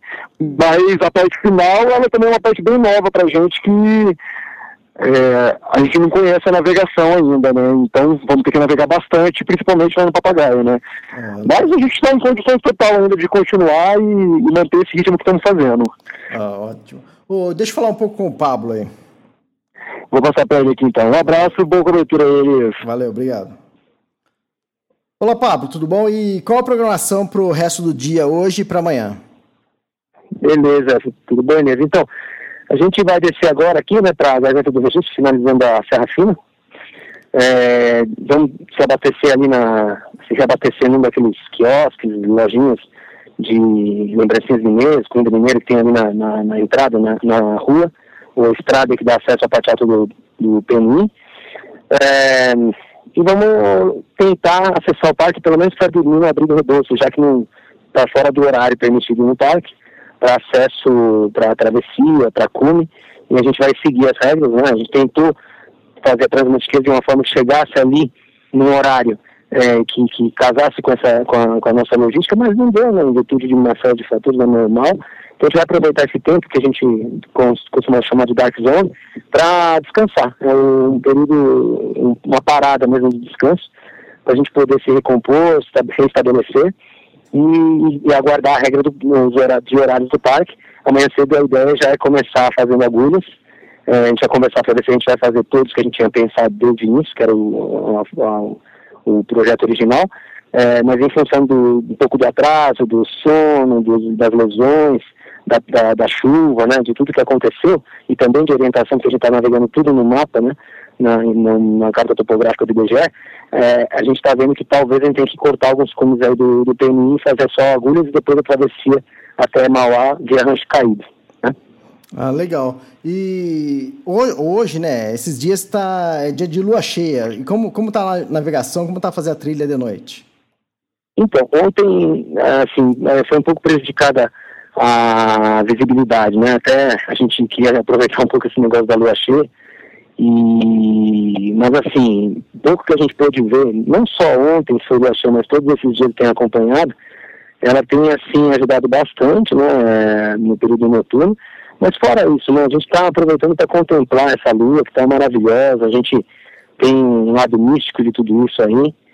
E isso a gente vai até fazer uma homenagem é, para a Lua, para o Sol também, porque assim, a gente está aqui em uma travessia que não é só, a gente já falou isso antes, não é só um, um feito esportivo, né? A gente está aqui também para passar uma mensagem, para passar uma, uma filosofia de vida, para valorizar a mantiqueira e, não só a mantiqueira, essa questão da biodiversidade, da sustentabilidade. Então, tem uma série de coisas que a gente está tentando passar como uma mensagem. Então a gente vai fazer um canto, eu e o Pedro, em homenagem a tudo isso que a gente está sentindo aqui, que a gente está sentindo uma vibração muito boa. A gente vem a cada noite tendo é, sensações distintas e tem dialogado sobre isso. É uma, uma travessia que a gente está encontrando é, sinais né, incríveis e a gente queria compartilhar isso não só com, com você, mas com todo o pessoal do Extremos que está acompanhando a cobertura. Então, Pedro, vamos fazer aqui um, uma homenagem, tá bom? Tá bom, pode mandar. Brilho da lua, eu sou brilho do sou brilho da lua, eu brilho nas estrelas, porque todos me acompanham. Eu brilho nas estrelas, porque todos me acompanham. É isso aí, é só, só para deixar um, uma mensagem positiva aí para todo mundo. Muito bom, cara, valeu, é isso mesmo, cara. Cara, obrigado e. Então é isso aí, aqui já está na vibração positiva, força total, estamos com bastante entusiasmo aqui, é, motivação. A gente está muito forte mesmo, assim, emocionalmente, fisicamente. O que está realmente nos limitando bastante é a questão dos pés, a gente já sabia, o sono. Mas a gente está se divertindo, é, a gente está é, querendo depois é, compartilhar o máximo de fotos com todos os vídeos e vocês vão poder ver com mais calma que a gente não tem conexão. Infelizmente a conexão é quase impossível aqui para poder compartilhar. Então nos últimos dias acho que vocês têm recebido pouco material. Mas pode ter certeza que depois é, a gente vai falar bastante sobre tudo isso e tem imagens surpreendentes que a gente pegou no caminho que, que vão marcar bastante essa trajetória que tem sido incrível, assim, é inacreditável a, os sentimentos que a gente está tendo aqui durante a travessia, a energia que a gente sente aí das pessoas, é incrível, vocês não fazem ideia de, a gente se emociona sozinho caminhando, é incrível, não tem, não tem palavras para descrever. Ah, legal. É, a cobertura online, na verdade, é apenas algumas iscas, né? É o pessoal vendo mais ou menos o que está acontecendo, acompanhando a trilha de vocês, acompanhando um pouco de informação, é, algumas fotos, mas o, acho que o grande mesmo vai ser o relato final de vocês, no, quando vocês finalizarem a Transmantiqueira, aí, aí sim que vai ser o legal, com o relato pessoal da vivência de vocês dessa travessia. Aí beleza, a gente fica no aguardo, a gente, assim que tiver conexão, a gente, vocês podem enviar o, o material que conseguirem e a gente vai postando aqui. Tá legal. Um grande abraço para todos aí dos treinos. Um abraço, Elias. Boa cobertura aí. Obrigado, abraço. Tchau, tchau. Tchau, tchau. Olá, pessoal. Hoje, hoje é dia 19 de novembro de 2013, 9 horas da noite. Agora nós vamos falar com o Pablo. Olá, Pablo, tudo bem? Onde vocês estão? Oi, Elias, tudo bom? A gente está aqui. Acabamos de chegar no Maromba, na, na vila do Maromba, Esconde Mauá. Fizemos a travessia saindo do Parque Nacional de Itatiaia pelo Rancho Caído. É, então chegamos aqui agora dia longo, um pouco cansados assim, é, cansados fisicamente, mas assim é, mais animados porque a gente saiu de duas serras muito pesadas em dois dias seguidos e de repente a gente agora fez, começou a fazer trilhas mais mais leves, mais batidas, com menos vegetação. É, é, com, com, um dia mais, mais é, claro que deu para navegar durante o dia. Então isso deu uma animada na gente. Então é, esse ânimo tem relação com está relacionado a isso, mas é, fisicamente só os pés que a gente está tentando é, administrar porque eles estão bem lesionados, né? Mas é, eu acho que a gente consegue suportar aí a, a pressão até o final. Ah, legal. Ontem vocês estavam no, no Pico dos Três Estados e vocês entraram para o Itatiaia, é isso? Uhum, é, a gente se falou da última vez no Pico dos Três Estados. É, dali a gente desceu para Garganta do Registro para tentar alimentação num, num, bar que fica aberto até mais tarde. A gente tinha essa informação prévia, até tinha pesquisado. E só que chegou lá tinha uma hora para ele fechar era é, exatamente do lado da estrada que vai até a, a, portaria da parte alta do Parque Nacional, né? E aí eles se sensibilizaram porque a gente vinha da Serra Fina, da Travessia Marisa Itaguaré, apesar que em Passa Quatro a gente encontrou com um amigo que sugeriu que a gente fosse para uma fazenda lá, comemos truta, é, dormimos uma hora numa cama, tudo, mas as duas serras realmente destruíram a gente. Assim, a gente estava com a moral muito baixa, perdemos humor, Aí, você sabe, né? Dois caras. Uhum. Personalidade forte. É, casca grossa, né? Natureza batendo na cabeça. É, tendo que navegar, sofrendo, não sei o que, a testosterona batendo no limite, você sabe, né? Atrito vai rolar, né? Então a uhum. gente. É normal. A gente. Tá, depois de tapas e, e algumas poadas, né? A gente chegou lá bem destruído, precisando de ajuda. Aí eles sensibilizaram e a, o dono do bar lá abriu a casa dele, a gente acabou chegando, acho que 10h45, se não me engano. E a gente tinha que esperar, porque o Parque Nacional só abre às 7 da manhã.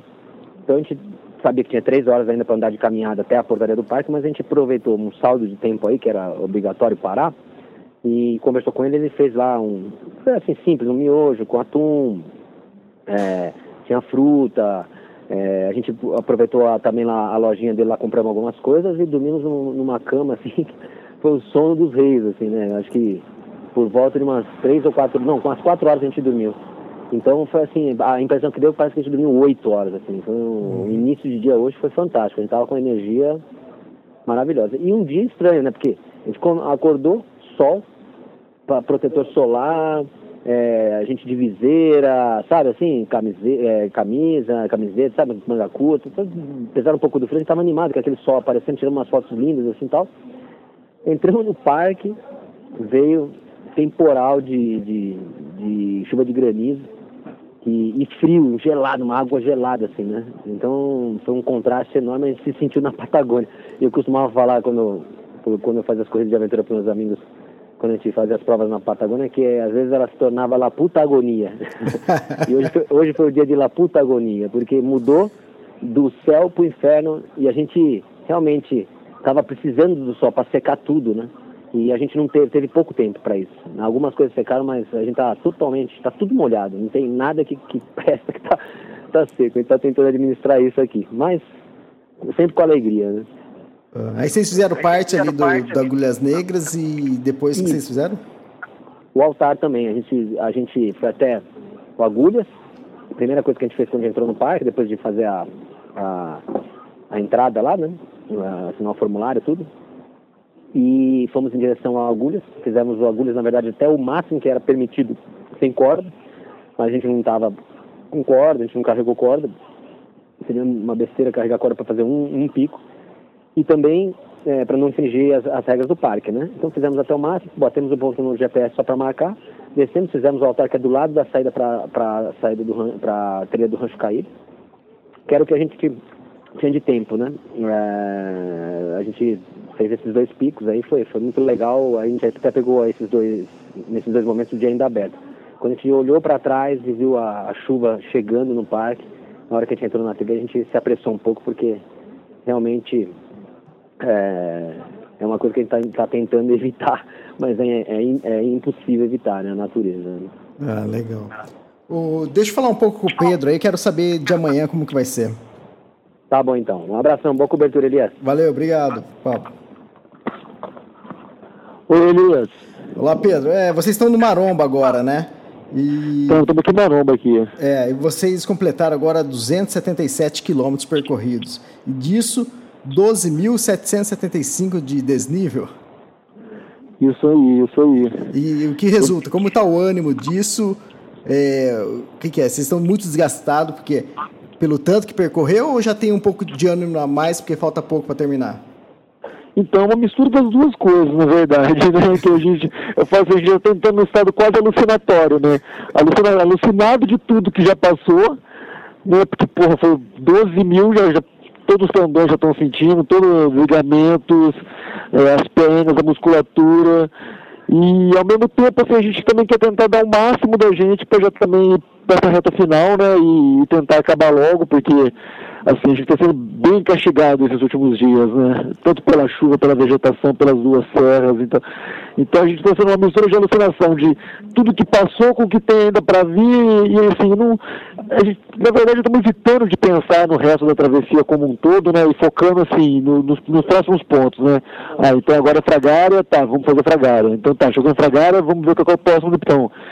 Então, tentando tocar nessa, porque parece que falta pouco, mas esse pouco pode ser tudo, né? Entende? Então, Exatamente. tá meio assim, controlar isso está sendo uma coisa que a gente está tentando fazer assim de todo jeito, né? É. Agora é 9 horas da noite, vocês é, não pretendem dormir já, né? Vocês vão. Que que, qual, qual o planejamento agora? Então, não, a gente acabou de chegar aqui em Maromba, quer dizer, foi, tem mais ou menos uns 40 minutos que a gente chegou aqui, procurou uma refeição assim mais consistente para fazer, mas não tem nada aqui agora aberto, ainda não é porque é dia de semana, tá, não é feriado nem nada. Aí acabamos de comer um cachorro quente aqui, um pastel, vamos comprar uma, algumas coisas aqui no barzinho que tem para poder levar no caminho. E a nossa meta agora é ver se a gente chega em Fragara, que estão uns 18 quilômetros aqui, subindo, e é um caminho bem, bem legal, né, que é a Rota dos Tropeiros dos Queijos, e metade desse caminho é, é a travessia da Serra Negra, né. Então a gente vai entrar nessa travessia agora, nesse caminho, e vamos ver se a gente chega em Fragara. Aí chegando lá, a gente ou pode parar para dar uma dormida um pouquinho, esperar o dia nascer para continuar tocando, né? Ou podemos tentar adiantar e no próximo município que tem, um, um município não, uma fazenda que tem aqui no mapa, né? Que nem, a gente nem vai saber se existe mesmo. E estão pensando no que, que vai fazer, vai depender do estado que a gente chegar em Fragara, né? Mas agora, a, dormir agora nem pensar, vamos entrar a noite adentro sim. Ah, Até porque nem tem como dormir muito, né? Tá tudo molhado, né? Bivac tá molhado, o saco tá molhado, as roupas estão molhadas, então é melhor andar para esquentar do que ficar parado tentando dormir com tudo molhado. Verdade. E talvez, é, eu não sei se a gente vai ter mais um contato antes de, de do final, e, mas a gente vai ficar atento, que a gente está tá tentando contato com vocês direto, o problema é o, realmente é o sinal, né? É, não, agora esses últimos trechos eu acho que esse próximo também que vai entrar é, é bem complicado, bem complicado mesmo aqui de sinal. E, bom, tomara que a gente consiga alguma coisa, talvez na Alagoas a gente consiga algum sinal, mas assim, difícil falar se vai ter ou não. Mas vamos ver aí, estamos, estamos indo para a reta final já da travessia, né? Exatamente. Pode vir surpresa, pode vir dias a mais, dias a menos. Agora é tudo, é tudo ou nada, né? Legal, a gente vai estar monitorando aqui, acompanhando vocês. E boa, boa sorte aí na, na reta final. Beleza, Elias. Obrigadão aí pela cobertura, obrigado por tudo. Que acompanha aí que logo mais estamos terminando. Tá bom, então. Abraço para vocês dois. Abraço. Até mais, tchau. tchau. Olá pessoal, hoje é dia 20 de novembro de 2013, 7 horas da noite, e agora vamos falar com o Pablo e o Pedro que estão na travessia da Transmantiqueira. Olá Pablo, tudo bem? Onde vocês estão? Tudo bom, Elias? É, a gente está agora em Alagoa, no Vale do Rio Airoca, é, para finalizar o último trecho da travessia da Transmantiqueira, finalmente. E é, a gente está agora nos preparativos aqui para essa saída que inclui a Serra do Charco e a Serra do Papagaio. É, nesse, nessas duas serras a gente acaba fazendo o cume do Pico do Gamarra e o Pico do Papagaio, né, famoso Pico do Papagaio em Airuoca. E aí termina em Airuoca. É, finalmente aí para finalizar essa travessia que é, a gente sonhou um tempo atrás, conversou, foi pensando, ensaiou saídas e quando a gente começou a gente não imaginava a dureza que a gente encontrar pela frente. A gente imaginava algumas coisas, mas agora que a gente sentiu na pele, é, tem momentos que a gente para que parece que está vivendo um sonho, né? E aí estamos agora no final. Ah, legal. E ontem, ontem nós nos falamos, vocês estavam em Maromba. Como foi o final do dia de ontem e, e hoje? Isso, a gente se falou no Maromba, dali a gente ainda fez um descanso, saímos por volta das duas da manhã, do Maromba rumo ao Vale do Rio Euroca, para primeiramente para Fragária. É, para isso a gente usou é, metade da Serra Negra, da travessia da Serra Negra, conectando com a travessia do Tropeiro dos Queijos, o Tropeiro do, do Parmesão. Né? É, é um, uma rota linda, assim, de, bem selvagem, é, um visual assim fantástico de cima da serra, para os dois lados do, do, da montanha. A gente acaba cruzando um col com 2 mil metros de altitude. É, vimos falcão, vimos outros animais, assim, é, é uma região que aqui o pessoal até fica assustado quando a gente fala que fez a travessia na madrugada, porque é, tem uma crença que tem onça, né, essas coisas, então é uma, tem, uma, tem um monte de lenda assim que a gente escuta, né, então quando a gente passou durante a madrugada e teve que pedir informação em algumas casas, as pessoas ficavam assim, vocês vão fazer isso mesmo à noite, vai descansar, pega uma pousada, começa amanhã de manhã, com medo, a gente viu um olhar de medo, então é, foi divertido isso, né, é claro que a gente sabe que pode até ter onça, mas é muito mais provável que tenha jaguatirica, né, e outras, outros animais de menor porte. E hum, um lugar lindo, maravilhoso, chegar em Minas, por essa porta de entrada, a gente estava conversando, eu Pedro, durante a travessia, a gente ficava olhando, assim, fala que beleza, uma coisa mais linda, para dar vontade de tocar com a mão as montanhas, assim, de, de passar e alisar, porque a beleza das fazendas, é, o relevo, os rios, e, e, uma cena de manhã me tocou muito, assim, né? Eu e o Pedro estava conversando, de repente fiquei calado, fiquei emocionado, porque descendo a serra para a Fragrária, é, a gente passava pelos moradores, cumprimentamos um, conversamos, é, cumprimentamos outro, conversamos, perguntando, ah, estão vindo de onde? Maramba, nossa, era o C, né? Era o C e tal. A gente passou na porteira, uma moça, assim, muito simpática, falando um bom dia pra gente, com entusiasmo, uma quarta-feira de manhã, com uma alegria. E aquilo me tocou, assim, me deixou emocionado, porque a gente reclama tanto das coisas, né? E as pessoas aqui com tão pouco, uma vida tão simples, e aquela manhã com, com o sol nascendo ali, bonito, iluminando os campos verdes, assim, aquele, aquele bom dia dela contagiou a gente de um jeito. A gente tá com os pés super machucados, né? Mas a gente, depois de algum tempo ali, a gente começou a correr, né? Assim, com um entusiasmo a mais. A gente é, o final da travessia. É, foi muito dura, a gente está vivendo momentos intensos nessa travessia que a gente não imaginava. Está sendo, na verdade, né? Essa, toda essa, essa travessia está sendo emocionante. E aquele bom dia para a gente parece que foi assim, um, sejam bem-vindos a Minas, né? E a gente pode falar, depois de toda essa travessia, como o mineiro é, é receptivo, hospitaleiro, é, bondoso, né? Assim, a gente se emocionou muito. E mais abaixo em Fragária, quando a gente chegou em Fragária, não encontramos nada, comércio, nada. Tinha um bar que estava fechado. Fomos para a igreja, da igreja tinha uma escola, uma igreja e, uma, um centro de, de, de comunitário.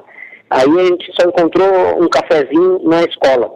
A professora parou a aula, os alunos ficaram com a gente, a gente ficou brincando, conversando, contando histórias, tiramos foto com os alunos. É, foi assim, muito gostoso. Uma manhã, pelo menos a hora que a gente passou ali foi uma delícia. Viu uma, uma, uma, uma senhora de, de 84 anos da cidade ali, da, da vila, né?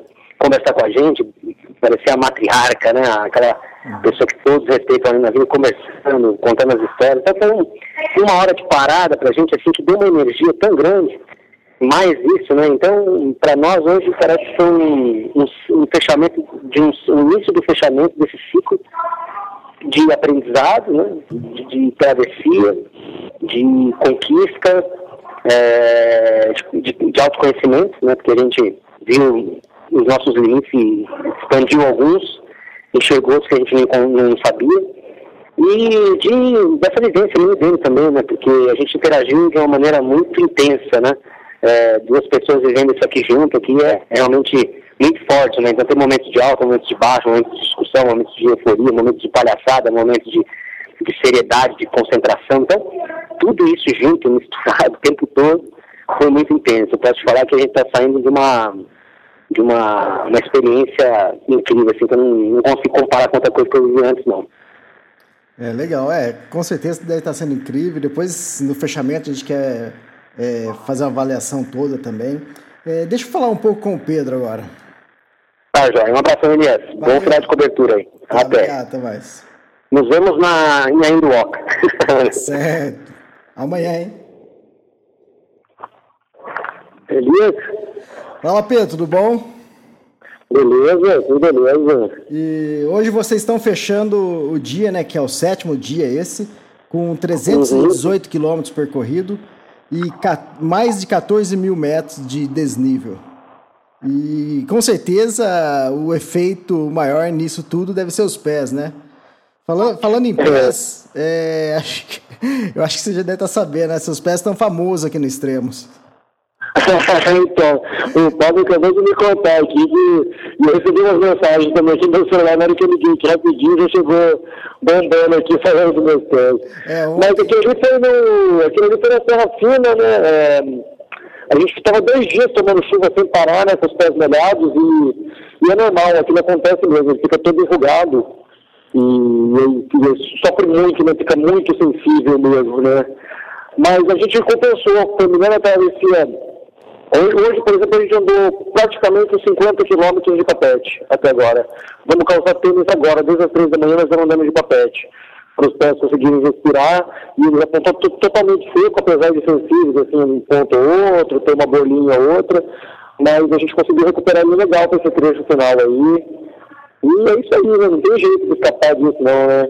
Exatamente. Só para ilustrar para quem está escutando e ainda não viu, é que nós publicamos uma foto do pé do Pedro e isso depois de uma caminhada de vários dias e sob, sob chuva, né? Pé molhado. Então o pé tava tudo enrugado, branco, né? Era de assustar.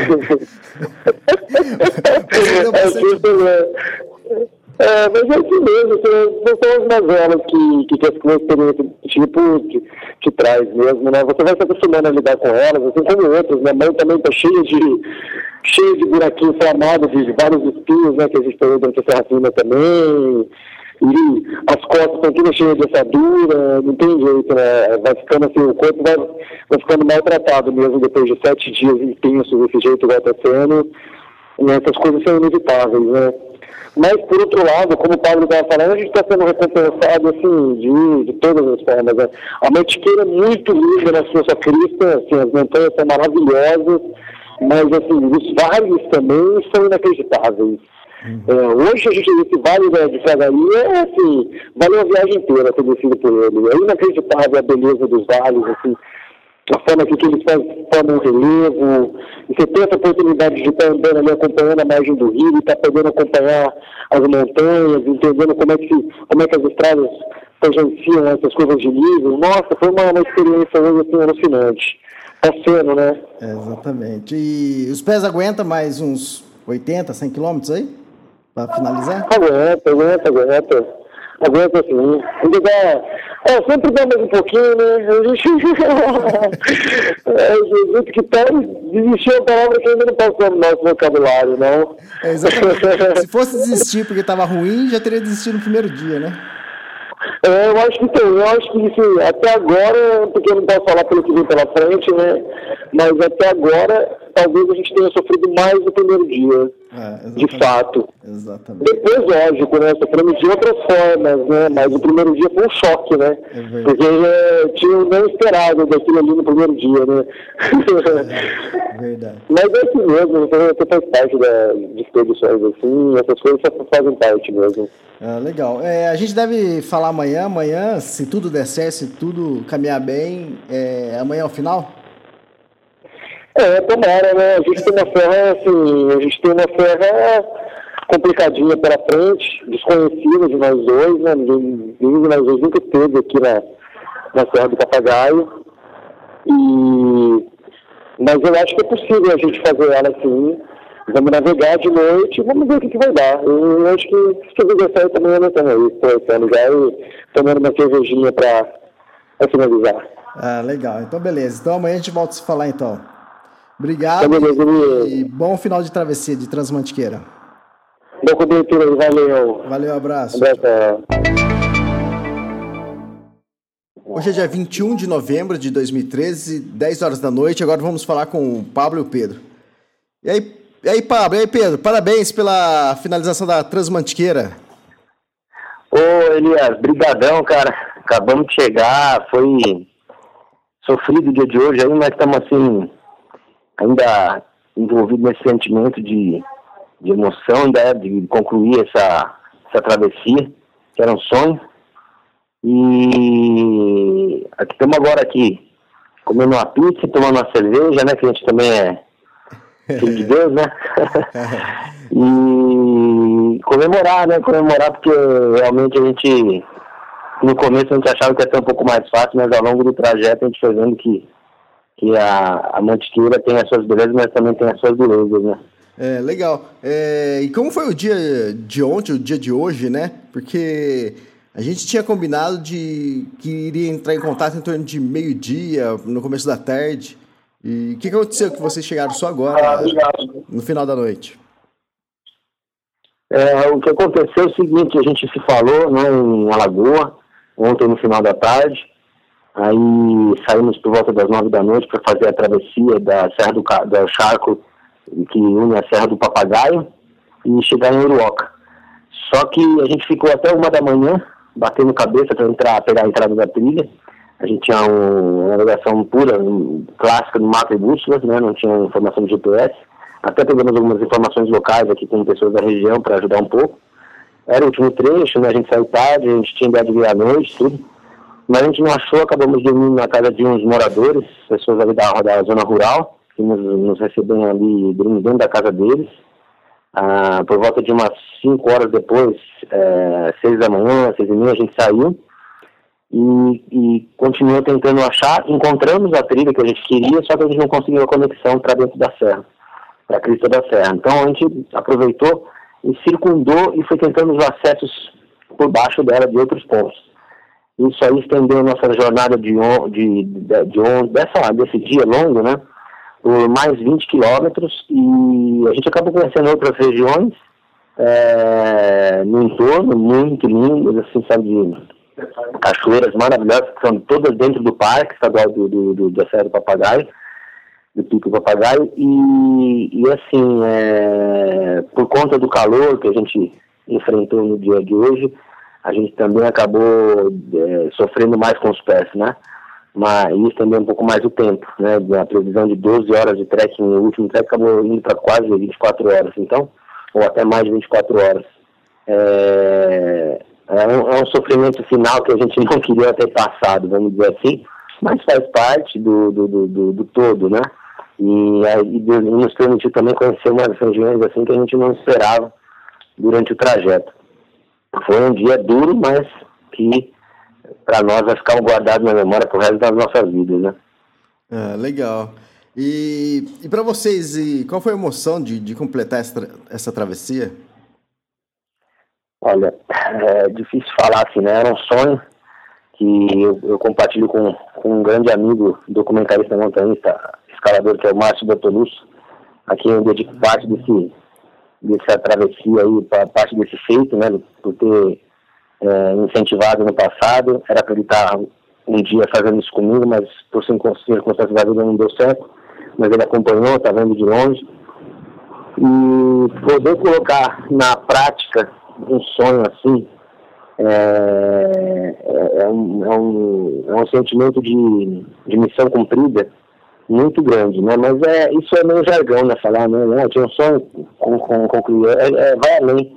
A, a Mantiqueira, né, o lugar em si, ele tem, tem é, além das suas belezas naturais, existe um mistério assim por detrás. A gente passou por regiões é, de, de populações simples, é, paisagens bucólicas, é, cheiros e cores e, e, sabe, paladares que a gente foi aproveitando e curtindo durante essa jornada que não tem. Parece que você não conhece o Brasil direito, às vezes. Você passa por lugares e fala, nossa, isso é o Brasil, né? Não, não conhecia esse lado brasileiro, né? E é, a travessia em si também, a dureza dela, né? A exigência física, a exigência emocional que a gente teve também vai tornando essa jornada uma jornada mais é, interior, né? Muito mais interior do que simplesmente ir fazer um trekking ou, ou sair para fazer uma, uma, uma, uma, performance física, né, de, de fazer isso rápido. Então a gente foi tendo, ao longo disso, a gente foi criando até, fazendo brincadeiras, situações que a gente virou mendigo, que a gente estava dormindo na, na, na, na, na debaixo do todo de um bar, na madrugada, situações em que a gente passava e ofereciam para a gente uma truta numa fazenda é, assim, você olhando a fazenda, falava, nunca entraria aqui, né? Que lugar chique, maravilhoso, a gente chegou aqui como, como popstar, né? Então, a gente viveu extremos durante essa travessia, encontrou pessoas, é, encontrou animais, encontramos é, paisagens que, que foram trazendo para a gente é, motivos para reflexão. E essa reflexão é, é muito íntima, você acaba se transformando ao longo dela. E essa transformação, ela é, é ela, tem, ela tem a ver bastante com essa coisa de sair um pouco da sociedade, olhar de fora, para ver o que está acontecendo. Né? Foi uma pausa, uma travessia, né, de fato, em que a gente sai de um estado e se transforma e chega em outro estado. Né? Não é só o físico, não é só os pés estão machucados, não é só o cansaço geral, não é só. Mas é, existe uma transformação, né? E em função disso a gente está é, vivendo aqui uma, uma sintonia é, que vai além, né? Ela é bem espiritual, né? Mas é, é, é assim, é difícil descrever, descrever em palavras tudo que a gente sentiu durante e agora concluindo com tanta emoção na, na, na, no centro de Aiuroca. Né? É, legal. É, o total foram 371 quilômetros, né? É a mais longa travessia da, da Mantiqueira. E antes a gente tinha o Antônio Calvo, que fez em torno de 230 no, nos dados dele. E, então, quer dizer, é um novo marco, quer dizer, uma nova meta para quem está querendo fazer a, trans, a Transmantiqueira. Então, quer dizer, daqui para frente, é mais uma referência para quem está querendo se aventurar. E lógico, cada um vai fazer a sua maneira, né? Vocês fizeram a maneira de vocês e que agora vem os próximos, né? É, sem dúvida, a gente é, teve uma experiência aqui de, pelo, pela forma como a gente fez a travessia, é, que bate muito com aquilo que a gente entende de aventura, né? De, de, de estilo de travessia é, mas não necessariamente eu voltaria a fazer da mesma forma, ou só existe reconhecimento porque foi feito dessa forma. Eu acho que o importante é, é, que todos que façam, de alguma maneira, possam valorizar essa, esse, essa, essa, essa região da Mantiqueira, que tem é, riquezas imensas. Né? E, e, outra coisa também, a gente ficaria muito feliz de ver as pessoas fazendo a rota, ou, ou a mesma, ou similar, porque nós mesmos já passamos por, alguns lugares que hoje, se eu tivesse que refazer a rota, eu alteraria pequenos trechos assim, porque durante a travessia existem circunstâncias que a gente é obrigado a seguir. Né? Você não tem como é, usar uma opção que, que, a gente gostaria. A gente tem que respeitar algumas regras, ou de parque, ou, por exemplo, o, o, clima. Né? A gente pegou um clima totalmente adverso, na época não recomendável. E o que a gente fez nessa travessia agora, de oito dias, para esses 371 quilômetros, é uma foto, é um retrato de, dessa semana de nós dois nesse momento.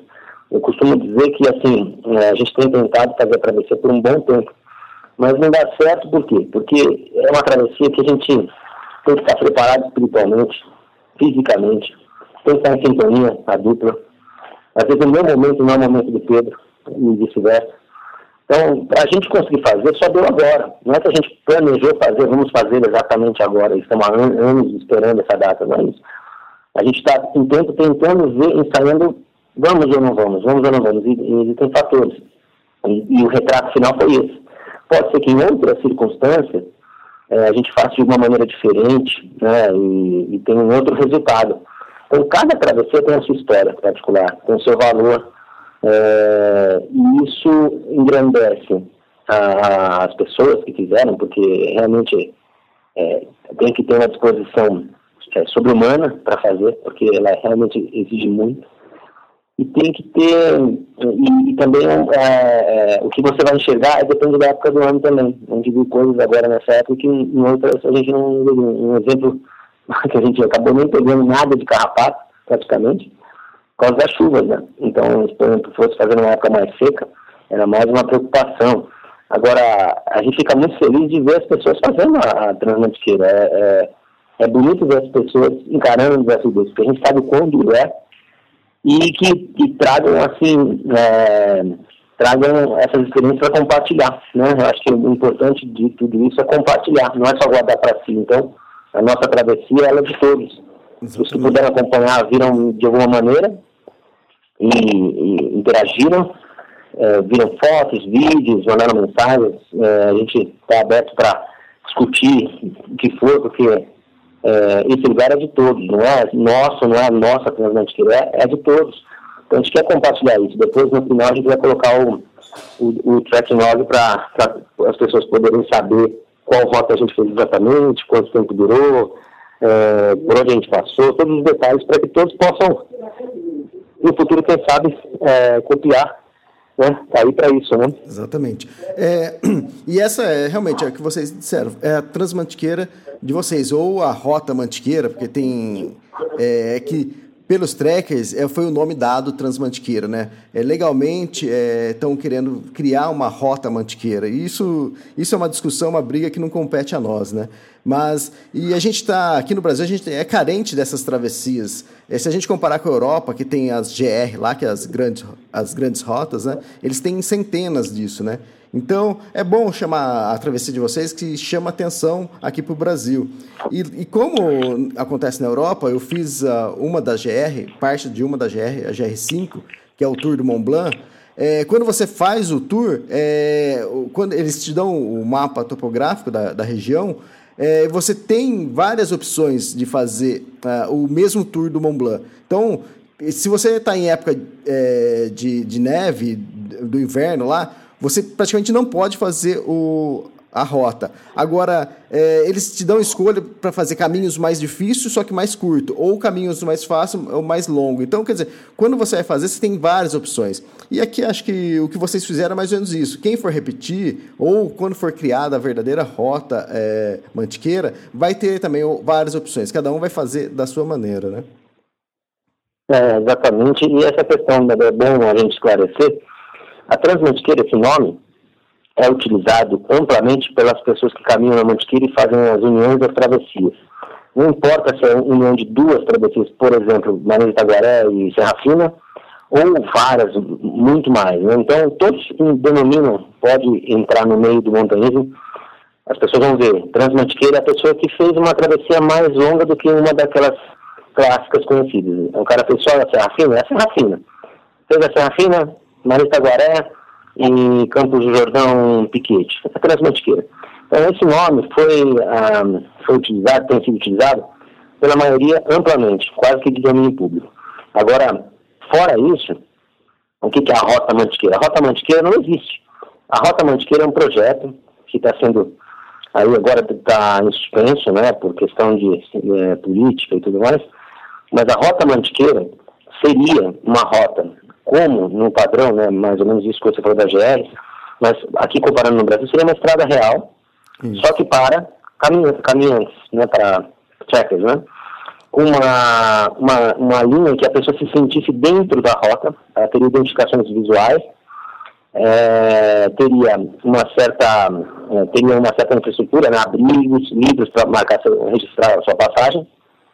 Isso também é, criaria um turismo na região, né? Uhum. E, só que não existe na prática. O que aconteceu no nosso caso foi o inverso. No, no, nos Estados Unidos na Europa, quando eles criam essas grandes travessias, depois que criam a travessia, as pessoas começam a fazer, e depois com o tempo as pessoas começam a baixar o tempo e fazer mais ou menos o estilo que a gente fez. Aqui não existe. O, é, o projeto da Rota Mantiqueira é para sair de Monte Verde e chegar em, em Uruoca como a gente fez. A gente copiou quase que igualmente o roteiro, só que não será exatamente o mesmo caminho, porque ele não existe. Quando ele existir, a gente vai saber o caminho que ele, que ele vai percorrer. A ideia da Rota Mantiqueira é seguir estritamente as, a crista da montanha, mas para isso tem um monte de área de fazenda, área privada, áreas. Então, que, que isso aí, a gente sabe que vai demorar um pouco, infelizmente, para acontecer. E quem quiser, no futuro, quando tiver a Rota Mantiqueira, também o nome Mantiqueira não vai deixar de existir, porque é um nome que está dentro do sentimento de montanhista, virou popular. Então, essa questão de briga, de nome, essas coisas, eu acho na primeira besteira, por isso que a gente colocou, é, deixou na, na, primeira entrevista que a gente deu para você, claro que a gente está fazendo a Transmantiqueira, mas pensando na Rota Mantiqueira também. E um, para nós, mais do que nome, mais do que tudo, é valorizar este local, a, a Mantiqueira, esse, essa região que, que é gigantesca, quase 500 quilômetros, 500 quilômetros de distância, que tem é, no entorno dela uma vida, né, uma, uma biodiversidade, uma, uma, uma história né, maravilhosa assim, de, de poder é, viajar, passear no tempo, sabe? Às vezes você está caminhando e fala assim, nossa, mas aqui há tantos anos passam os tropeiros de queijo e tal, aí você vai em outra região e que tem esses, esses contrastes, né? consegue enxergar os contrastes e, e a, a, diferença de vegetação, a diferença de, de, de, topografia, hidrografia. Então, como é que isso tudo pode é, passar no esquecimento poucas pessoas conhecerem? A gente tem que valorizar exatamente para que seja é, é, cada vez mais utilizado, porém com, é, com, com, o cuidado que ela merece, né? porque é muito sensível. Não é simplesmente fazer uma, um populismo em cima disso, né? uma, uma baita propaganda, as pessoas começam a andar, começam a destruir, porque não tem a consciência do, do, de ser uma pessoa que, que, que uh, utiliza os recursos como um impacto, não deixar rastro, é, sabe? É, é, esse cuidado. Então a gente tem que ter, ter é, a gente não tem a cultura, né? as pessoas não, não estão preparadas para ir para a montanha, e ao mesmo tempo a gente não tem uma montanha disponível para essas pessoas da forma que deveria. Então a gente está muito no estado embrionário ainda, a gente está no estado embrionário e ainda assim a gente conseguiu fazer uma, um percurso, né? A gente também tem dificuldade para fazer o percurso, porque em certos locais não tem passagem. Uhum. A gente teve que criar uma rota, né? Vamos passar em área de, de, de, de, reflorestamento, por exemplo, porque não tinha por onde passar. A gente teve que fazer uma volta gigantesca para poder ligar um ponto a outro, né? Então, no futuro, se tiver rota mantiqueira, isso tudo deveria não existir para o caminho. O caminho a gente tem que se preocupar, ele tem que seguir o caminho, né? Exatamente. Então, foi legal também porque a gente teve um sentido de aventura, um sentido de exploração, né, no nosso caso. A gente tem que explorar. Hoje, por exemplo, a gente explorou. A gente não conseguiu encontrar a passagem. Depois, conversando com os guias locais aqui, a gente viu que a passagem, ela é praticamente, o cara tem que é, farejar para encontrar. na verdade, não tem trilha. Você tem que entrar num mato que você vai encontrar uma ligação. Legal para nós, assim, que somos aventureiros, que, que, que saímos da, da corrida de expedição, que, que gostamos desse tipo de adrenalina, de, de invadir, de explorar e de pesquisar. Legal, mas para o futuro caminhante de uma rota mantiqueira, essas coisas têm que mudar.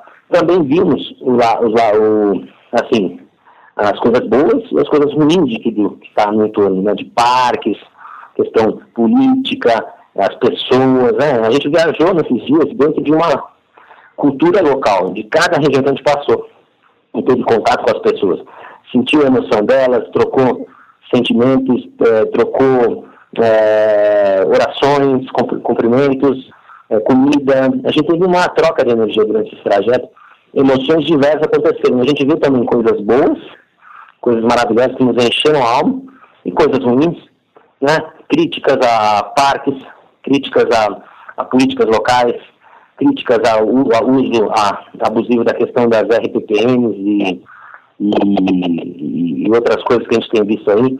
Então, é, é, são, são tantas é, coisas que, que, que, giram em torno disso, a gente vê que no Brasil ainda estamos engatinhando, não dá nem para comparar com nada disso que você comentou da Europa, para nós isso aí é, seria um, um, no futuro uh, uma evolução é, muito é, muito grande assim eu talvez não, não viva para ver essa essa situação no Brasil infelizmente né Exatamente. Deixa eu falar um pouco com o Pedro agora sobre a experiência dele. Tá bom, Elias, obrigado aí pela cobertura. eu queria mandar um, um, abraço, um beijo para todos aqui nos acompanharam, nos deram, nos deram essa, essa força de fora.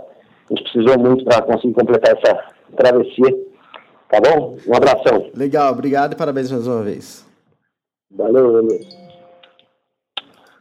Oi, Elias. Fala, Pedro, tudo bom? E aí, como o corpo, como o corpo está depois de 371 quilômetros? Bom, tanto inchado, dolorido, algumas partes latejando, mas ao mesmo tempo, assim, uma, uma sensação muito boa, né, de, de, de ter completado, sei lá, uma sensação estranha, né, mistura com uma satisfação meio pessoal, assim, né, de, de ter conseguido completar esse sonho, e um vazio, né, porque parece que logo depois que você completa, assim, te dá uma sensação de vazio, assim, de, sei lá, de paz, assim, que a gente ainda está tentando entender o que, que, é esse sentimento um pouco, e misturado com todas essas dores corporais aqui, para andar aqui tá difícil, viu? Vou ter que tentar arrumar um táxi para sair da pizzaria aqui e chegar no hotel.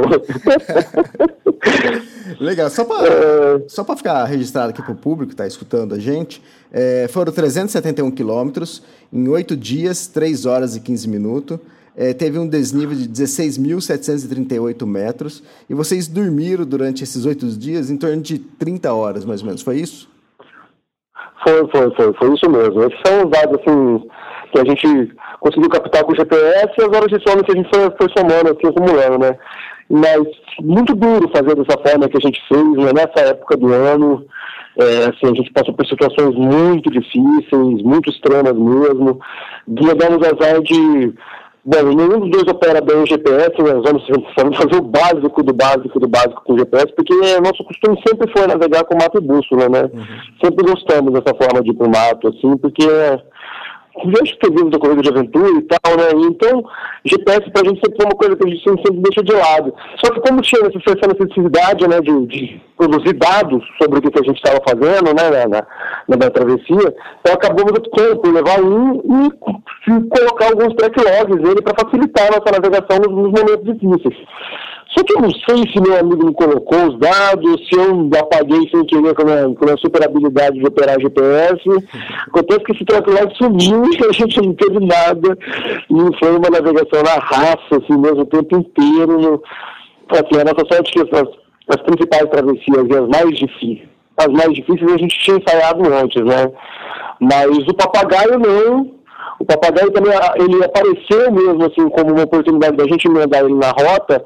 Depois de uma conversa que eu tive com o Antônio Calvo, né, buscando informações sobre a rota, sobre o percurso que ele tinha feito, e ele mesmo disse, cara, vai porque o papagaio é maravilhoso, coloca o papagaio no meio, porque a nossa intenção inicial era terminar em Visconde de Mauá, né? Uhum. E aí acabamos optando por essa rota e não... Bom, e esse caminho, sobretudo, que a gente quis fazer, que é de Alagoas a ao artilharia pela Serra do Charco ao, à Serra do Papagaio, não é um caminho popular entre os trekkers. Né? Poucas pessoas fizeram, tanto que buscando informações no Google você não encontra nada, nada, nada, nenhum tipo de relato, nada sobre esse caminho.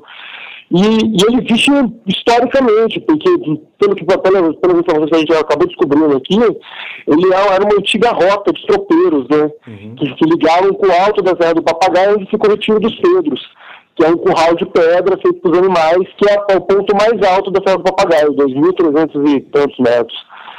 E bem, infelizmente a gente foi procurar esse caminho, mas o acesso a ele pelo lado de Alagoas, que é o, que é o lado final, ele é um acesso feito por, um, por uma encosta de pasto que não tem trilhas. Então, assim, a trilha vai começar no alto da serra em alguns pontos, né? Porque é uma serra que ela, que ela tem um alto de campo de montanha com algumas matas, né? Então a gente tentou, ficou tentando esse acesso de todas as formas ontem, perdeu muito tempo é. tentando navegar ali, procurar. Não conseguimos, tentamos subir por algumas encostas assim, muito difíceis, não deu. Acabamos fazendo toda uma volta pelo Vale do Charco, né? Que é o lado esquerdo da Serra do Charco muito bonito, uma área que pertence dentro do parque, né, cheio de cachoeiras, cachoeiras gigantes, assim mesmo, descendo a serra, uma visão impressionante, e atacamos a serra por trás dela, pela Serra do Gamarra. E quando saímos lá no alto, que a gente percebeu que, que bom, tinha atacado a gente tinha que dar uma volta de mais 25 quilômetros para conseguir fazer o alto da serra, pelo menos do papagaio, né? Sim. E o nosso estado físico era deplorável, né? A gente, a gente tinha andado 20 quilômetros a mais, e tipo, tava a 18 quilômetros de Aioca, eu tinha que fazer mais 30 pelo outro lado para fazer o papagaio, e, e assim, tendo visto a história dos pés, das tendões, achamos que seria uma loucura, a gente é, já tava mais de 24 horas no trecho. É, você chegou a comentar que era é tão longe, tão perto, né? Tão perto, tão longe? É, acho que esse podia ser o nome do dia, né? É. Tão perto, tão longe. Porque a gente saiu já esperando que ia chegar de manhã, beleza, vamos chegar, almoçar, tomar uma cerveja, relaxar e, nossa senhora, foi assim, talvez seja o ponto. Emocionalmente foi o ponto mais difícil da viagem, sem dúvida, né? É, falando foi. isso, é exatamente isso. O que que na viagem toda, na travessia toda, o que que foi mais difícil? O que, que pegou? Cara, o que. Difícil, na realidade, é tudo, né? Não tem um ponto fácil, né? Não tem um trecho que seja fácil, porque a gente está falando de uma região de vales e montanhas altas, né? Talvez uma das cadeias de montanha que você consegue ter uma variação de, de altimetria em muito pouco, em muito pouco tempo, né? Você sobe numa montanha, você tem mil metros de desnível e de repente desce mil metros de desnível, né? Pô, o próprio o próprio acúmulo de altimetria já, já mostrou isso, né? Mas, assim, de fato, pelo estilo que a gente propôs fazer a travessia, eu acho que a, as dores físicas misturadas com o emocional tenha sido o grande incrível, assim, o, o grande desafio para lidar, né? Porque, por exemplo, quando entramos na Marinha de Itaguarana, que tudo indicava assim, que seria uma noite maravilhosa, com uma lua cheia no céu, um céu estrelado. Falei, nossa, é presente, né? Pô, tá podendo fazer uma de Itaguarana noturno, de com lua cheia, iluminando o caminho, um maior presente, né? Fizemos o cume no, no Marins, e quando entramos de fato na travessia, o tempo virou de uma hora para outra, caiu um temporal, e assim, andamos 10 horas sem falar, quase sem conseguir comer, né, por causa da chuva, assim, qualquer movimento mudava a posição da horário que a chuva penetrava, né, então era e muito arriscado, porque tem certos pontos que você tem que descer por corda, né, e estava tudo molhado, tudo muito liso, e talvez ali tenha sido assim, um ponto de, de, digamos assim, fisicamente e mentalmente mais difícil poder... E conseguimos depois do final, né, mas é assim mesmo, a gente é, é, é uma experiência que você assim, vai do céu ao inferno em muito pouco tempo, né? Você está muito bem, de repente muito alegre, e aí vem uma dor no pé, e é bom, aquele trecho que estava maravilhoso, num dia claro, limpo, o sol não está tão forte, já começa a transformar numa retina, você tem que ficar lidando com aquela dor e tem 50 quilômetros de estrada para andar, né? Exatamente. É assim mesmo.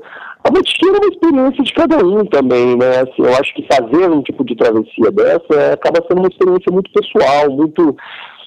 Porque, tipo assim, é como se a gente fosse ali fazer uma travessia para fora, né, da, tipo, da sociedade, estar tá, de fato em contato com a natureza, tá respirando aquele ar puro do alto das montanhas, tá sentindo aquela vegetação tocar a pele, mas ao mesmo tempo ela é uma experiência muito interior, né? Você, você tem é o tempo inteiro pensando em você, nas tuas coisas, no teu mundo, né? Você tá ali.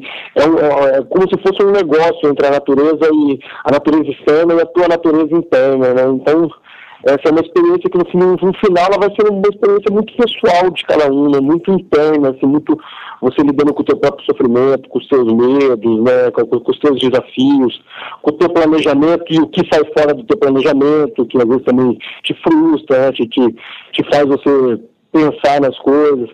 E ela acaba se tornando uma experiência assim, muito pessoal, né? Exatamente. Ah, normalmente quem costuma fazer uma grande travessia costuma me perguntar: e aí, você conseguiu, é, você usou para fazer uma reflexão da sua vida, de, você pensar no mundo é, ou de como mudar a sua vida? Dá tempo de você pensar nisso ou é só pauleira, é só procurando trilha? Ou a, ou a própria travessia chama reflexão? Então, eu acho que assim, a reflexão, na verdade, dá, você pensa em tudo, né? Não só nisso, assim, na travessia, mas em tudo, né? Do mundo inteiro, de todas as suas relações, da forma que você vive até seu companheiro que está ali o tempo inteiro. Você acaba pensando sobre tudo. Mas, assim, essa coisa de mudar, de mudar você, eu não sei, acho que os momentos mais importantes talvez sejam assim, internamente, naqueles né? momentos que você está de fato procurando uma trilha, está 100% concentrado e não pensa em nada. Eu acho que o grande momento é esse momento que você consegue não pensar em nada, né? Você está só ali, só você, a montanha, a trilha, os cheiros, entendeu? E você está naquele caminho, você está ali no alto daquela montanha. É, quer dizer, aquele momento que você consegue de fato te, te desligar de tudo, de pensar que nossa, você tem que voltar, tem que escrever um artigo para mandar, tem que pensar no que, que eu vou fazer ano que vem, quais são os livros que eu não li ainda, o que, que qual vai ser a viagem de final de ano, entendeu? Então acho que o grande momento é justamente esse momento que você consegue se desligar, só viver aquele momento, né? Assim, eu acho que a grande transformação é você conseguir produzir esse momento, né? Porque é justamente o que é mais difícil da gente produzir no nosso dia a dia hoje, né? Com essas relações, com as correrias que é da vida, com as coisas que te cobram, né? Eu acho que você tá ali naquele. Você ir para Mantiqueira, por exemplo, você ter essa possibilidade de fazer uma travessia desse tipo, desse porte, assim, dessa distância, seja só para aumentar a quantidade de momentos que você pode ter desse, né? Assim, de você conseguir se desligar de tudo. E eu acho que só essa falta de você se desligar pode ser toda uma transformação para você pensar a sua vida depois também, né? Acho que a gente ainda vai ficar pensando sobre a Transatlantiqueira há muito tempo ainda. Exatamente, isso é que muito, é, grandes é, aventureiros dizem, né? A viagem não acaba quando você termina a travessia, né? Ou quando você termina a sua viagem. É, isso anos depois você ainda vai estar refletindo, aprendendo com essa experiência. É, não, com certeza, né? Você pode, pô, o próprio exemplo do, do antigo Contando Carlos escreveu, né? Refletindo sobre a própria experiência dele. Isso depois de oito anos, né? Depois de oito anos, é, isso depois... uma reflexão, né? É, depois de oito anos, né, pra você ver. E, bom, ele conclui de uma forma belíssima, né? Só que o amigo dele tem uma grande espiritualidade e fala para ele, ah, tudo isso que você for buscar, você poderia ter encontrado no, no fundo da tua casa, dando um passeio na rua, né? Uhum. E sei lá, pode ser verdade também isso, mas eu acho que se a gente também não sai, não, não nos propõe a passar por certas situações, a gente não tem a sensibilidade para perceber que no fundo a gente encontra isso dando uma volta na esquina, né? Então, sei lá, eu acho que você está na montanha, você está na natureza, você está passando por situações extremas, você está se colocando em situações desse tipo, acaba te produzindo uma forma de sensibilidade diferente, é para perceber até pequenas coisas do cotidiano, né? O quanto que é importante um cafezinho quente, o quanto que a tua cama é tão gostosa, né? Assim, quando você está ali, quanto que é tão bom estar tá em paz com tudo, com a tua família e, sabe, tá podendo estar tá tranquilo. Você acaba se tornando assim, você acaba dando mais valores para essas coisas tão pequenas. Você vê, a gente tenta fazer de uma forma rápida e minimalista, assim, carregando o mínimo possível. Isso, você vê, que no meio do caminho a gente ainda pegou no meio da coisa da mochila e deu, né? Então nós vamos carregar menos coisa ainda, quer dizer, sempre você pode levar menos, né? Sempre você pode ter menos para viver, sempre você pode estar com muito pouco para você estar tá fazendo aquilo que você gosta. A gente não precisa de tantas coisas assim como querem te fazer para pensar que você precisa, né? Para para poder estar tá fazendo também uma experiência outdoor, né? Porque você vê, hoje em dia as pessoas são muito preocupadas com equipamento, com o que comprar, com um monte de coisa, com parafernália, com tal. E na verdade você precisa de muito pouco para estar tá ali. Você, tudo isso, na verdade, é um pouco de desculpa para você não ir, às vezes, para o mato, para você não ir, às vezes, para você precisa, na verdade, de muito pouco para estar ali. Só, só precisa da vontade, né? De querer, de querer estar. E, e, esse tipo de experiência você vai te despertando essa, esse tipo de sensibilidade, né? Eu até estava brincando com o Pablo, né? A gente falava assim, ah, a gente faz tudo isso, assim, a gente endurece o corpo para poder amolecer o espírito, né? E na verdade só o que importa é amolecer o espírito, né? Porque o corpo mesmo deixa de. Se a gente não detonar aqui, detona de outro jeito, vai para um carnaval, toma 50 latinhas de cerveja, também detona. então, é um pouco por aí, né? A montanha te dá essa, essa sensibilidade, eu acho, para perceber essas coisas. E é uma experiência que nunca acaba uma vez que você passa por ela, né? É uma experiência que vai te fazer refletir muitas vezes ainda na tua vida. Eu acho que a gente assim, ainda, ainda não está caindo na ficha direito. Eu falei, a gente tem uma sensação assim meio de de missão cumprida, mas um vazio ainda. Ainda estou nessa coisa assim meio. Tô meio grog ainda, não consegui nem entrar direito no, no, no celular, nem mexer nada no Facebook. Assim, eu tô voltando, tem que, tem que ir devagar agora. É, legal. Não, é, é, foi uma viagem fantástica, uma travessia fantástica e acho que quem pôde acompanhar é, sentiu isso também. E depois a gente vai esperar de vocês também o relato, o relato final de vocês, com as experiências do, do dia a dia, que com certeza aqui na cobertura a gente só deu uma pincelada para o pessoal saber onde você estava, o que estava acontecendo. Mas acho que o relato maior acho que vai vir com vocês escrevendo depois o artigo. E é legal. É, a gente queria parabenizar vocês é, por, por aumentar esse desafio ainda mais da, da Mantiqueira, né? Que antes estava em 250 quilômetros, agora vocês subiram para 371. E é isso, a, a, vida é assim, né? A gente se superando e, e procurando novos desafios. É, parabéns mais uma vez. É, a cobertura foi muito legal, foi muito bom, foi muito bom acompanhar vocês e que venha a próxima. A gente que agradece tudo. É, é, foi muito legal também estar tá podendo participar, estar tá fazendo esse desafio, participando com uma cobertura, estar tá trocando a nossa experiência em time real, assim, né, digamos, com o pessoal. E assim, queria agradecer do fundo do coração a todo mundo que nos desejou, pelas mensagens.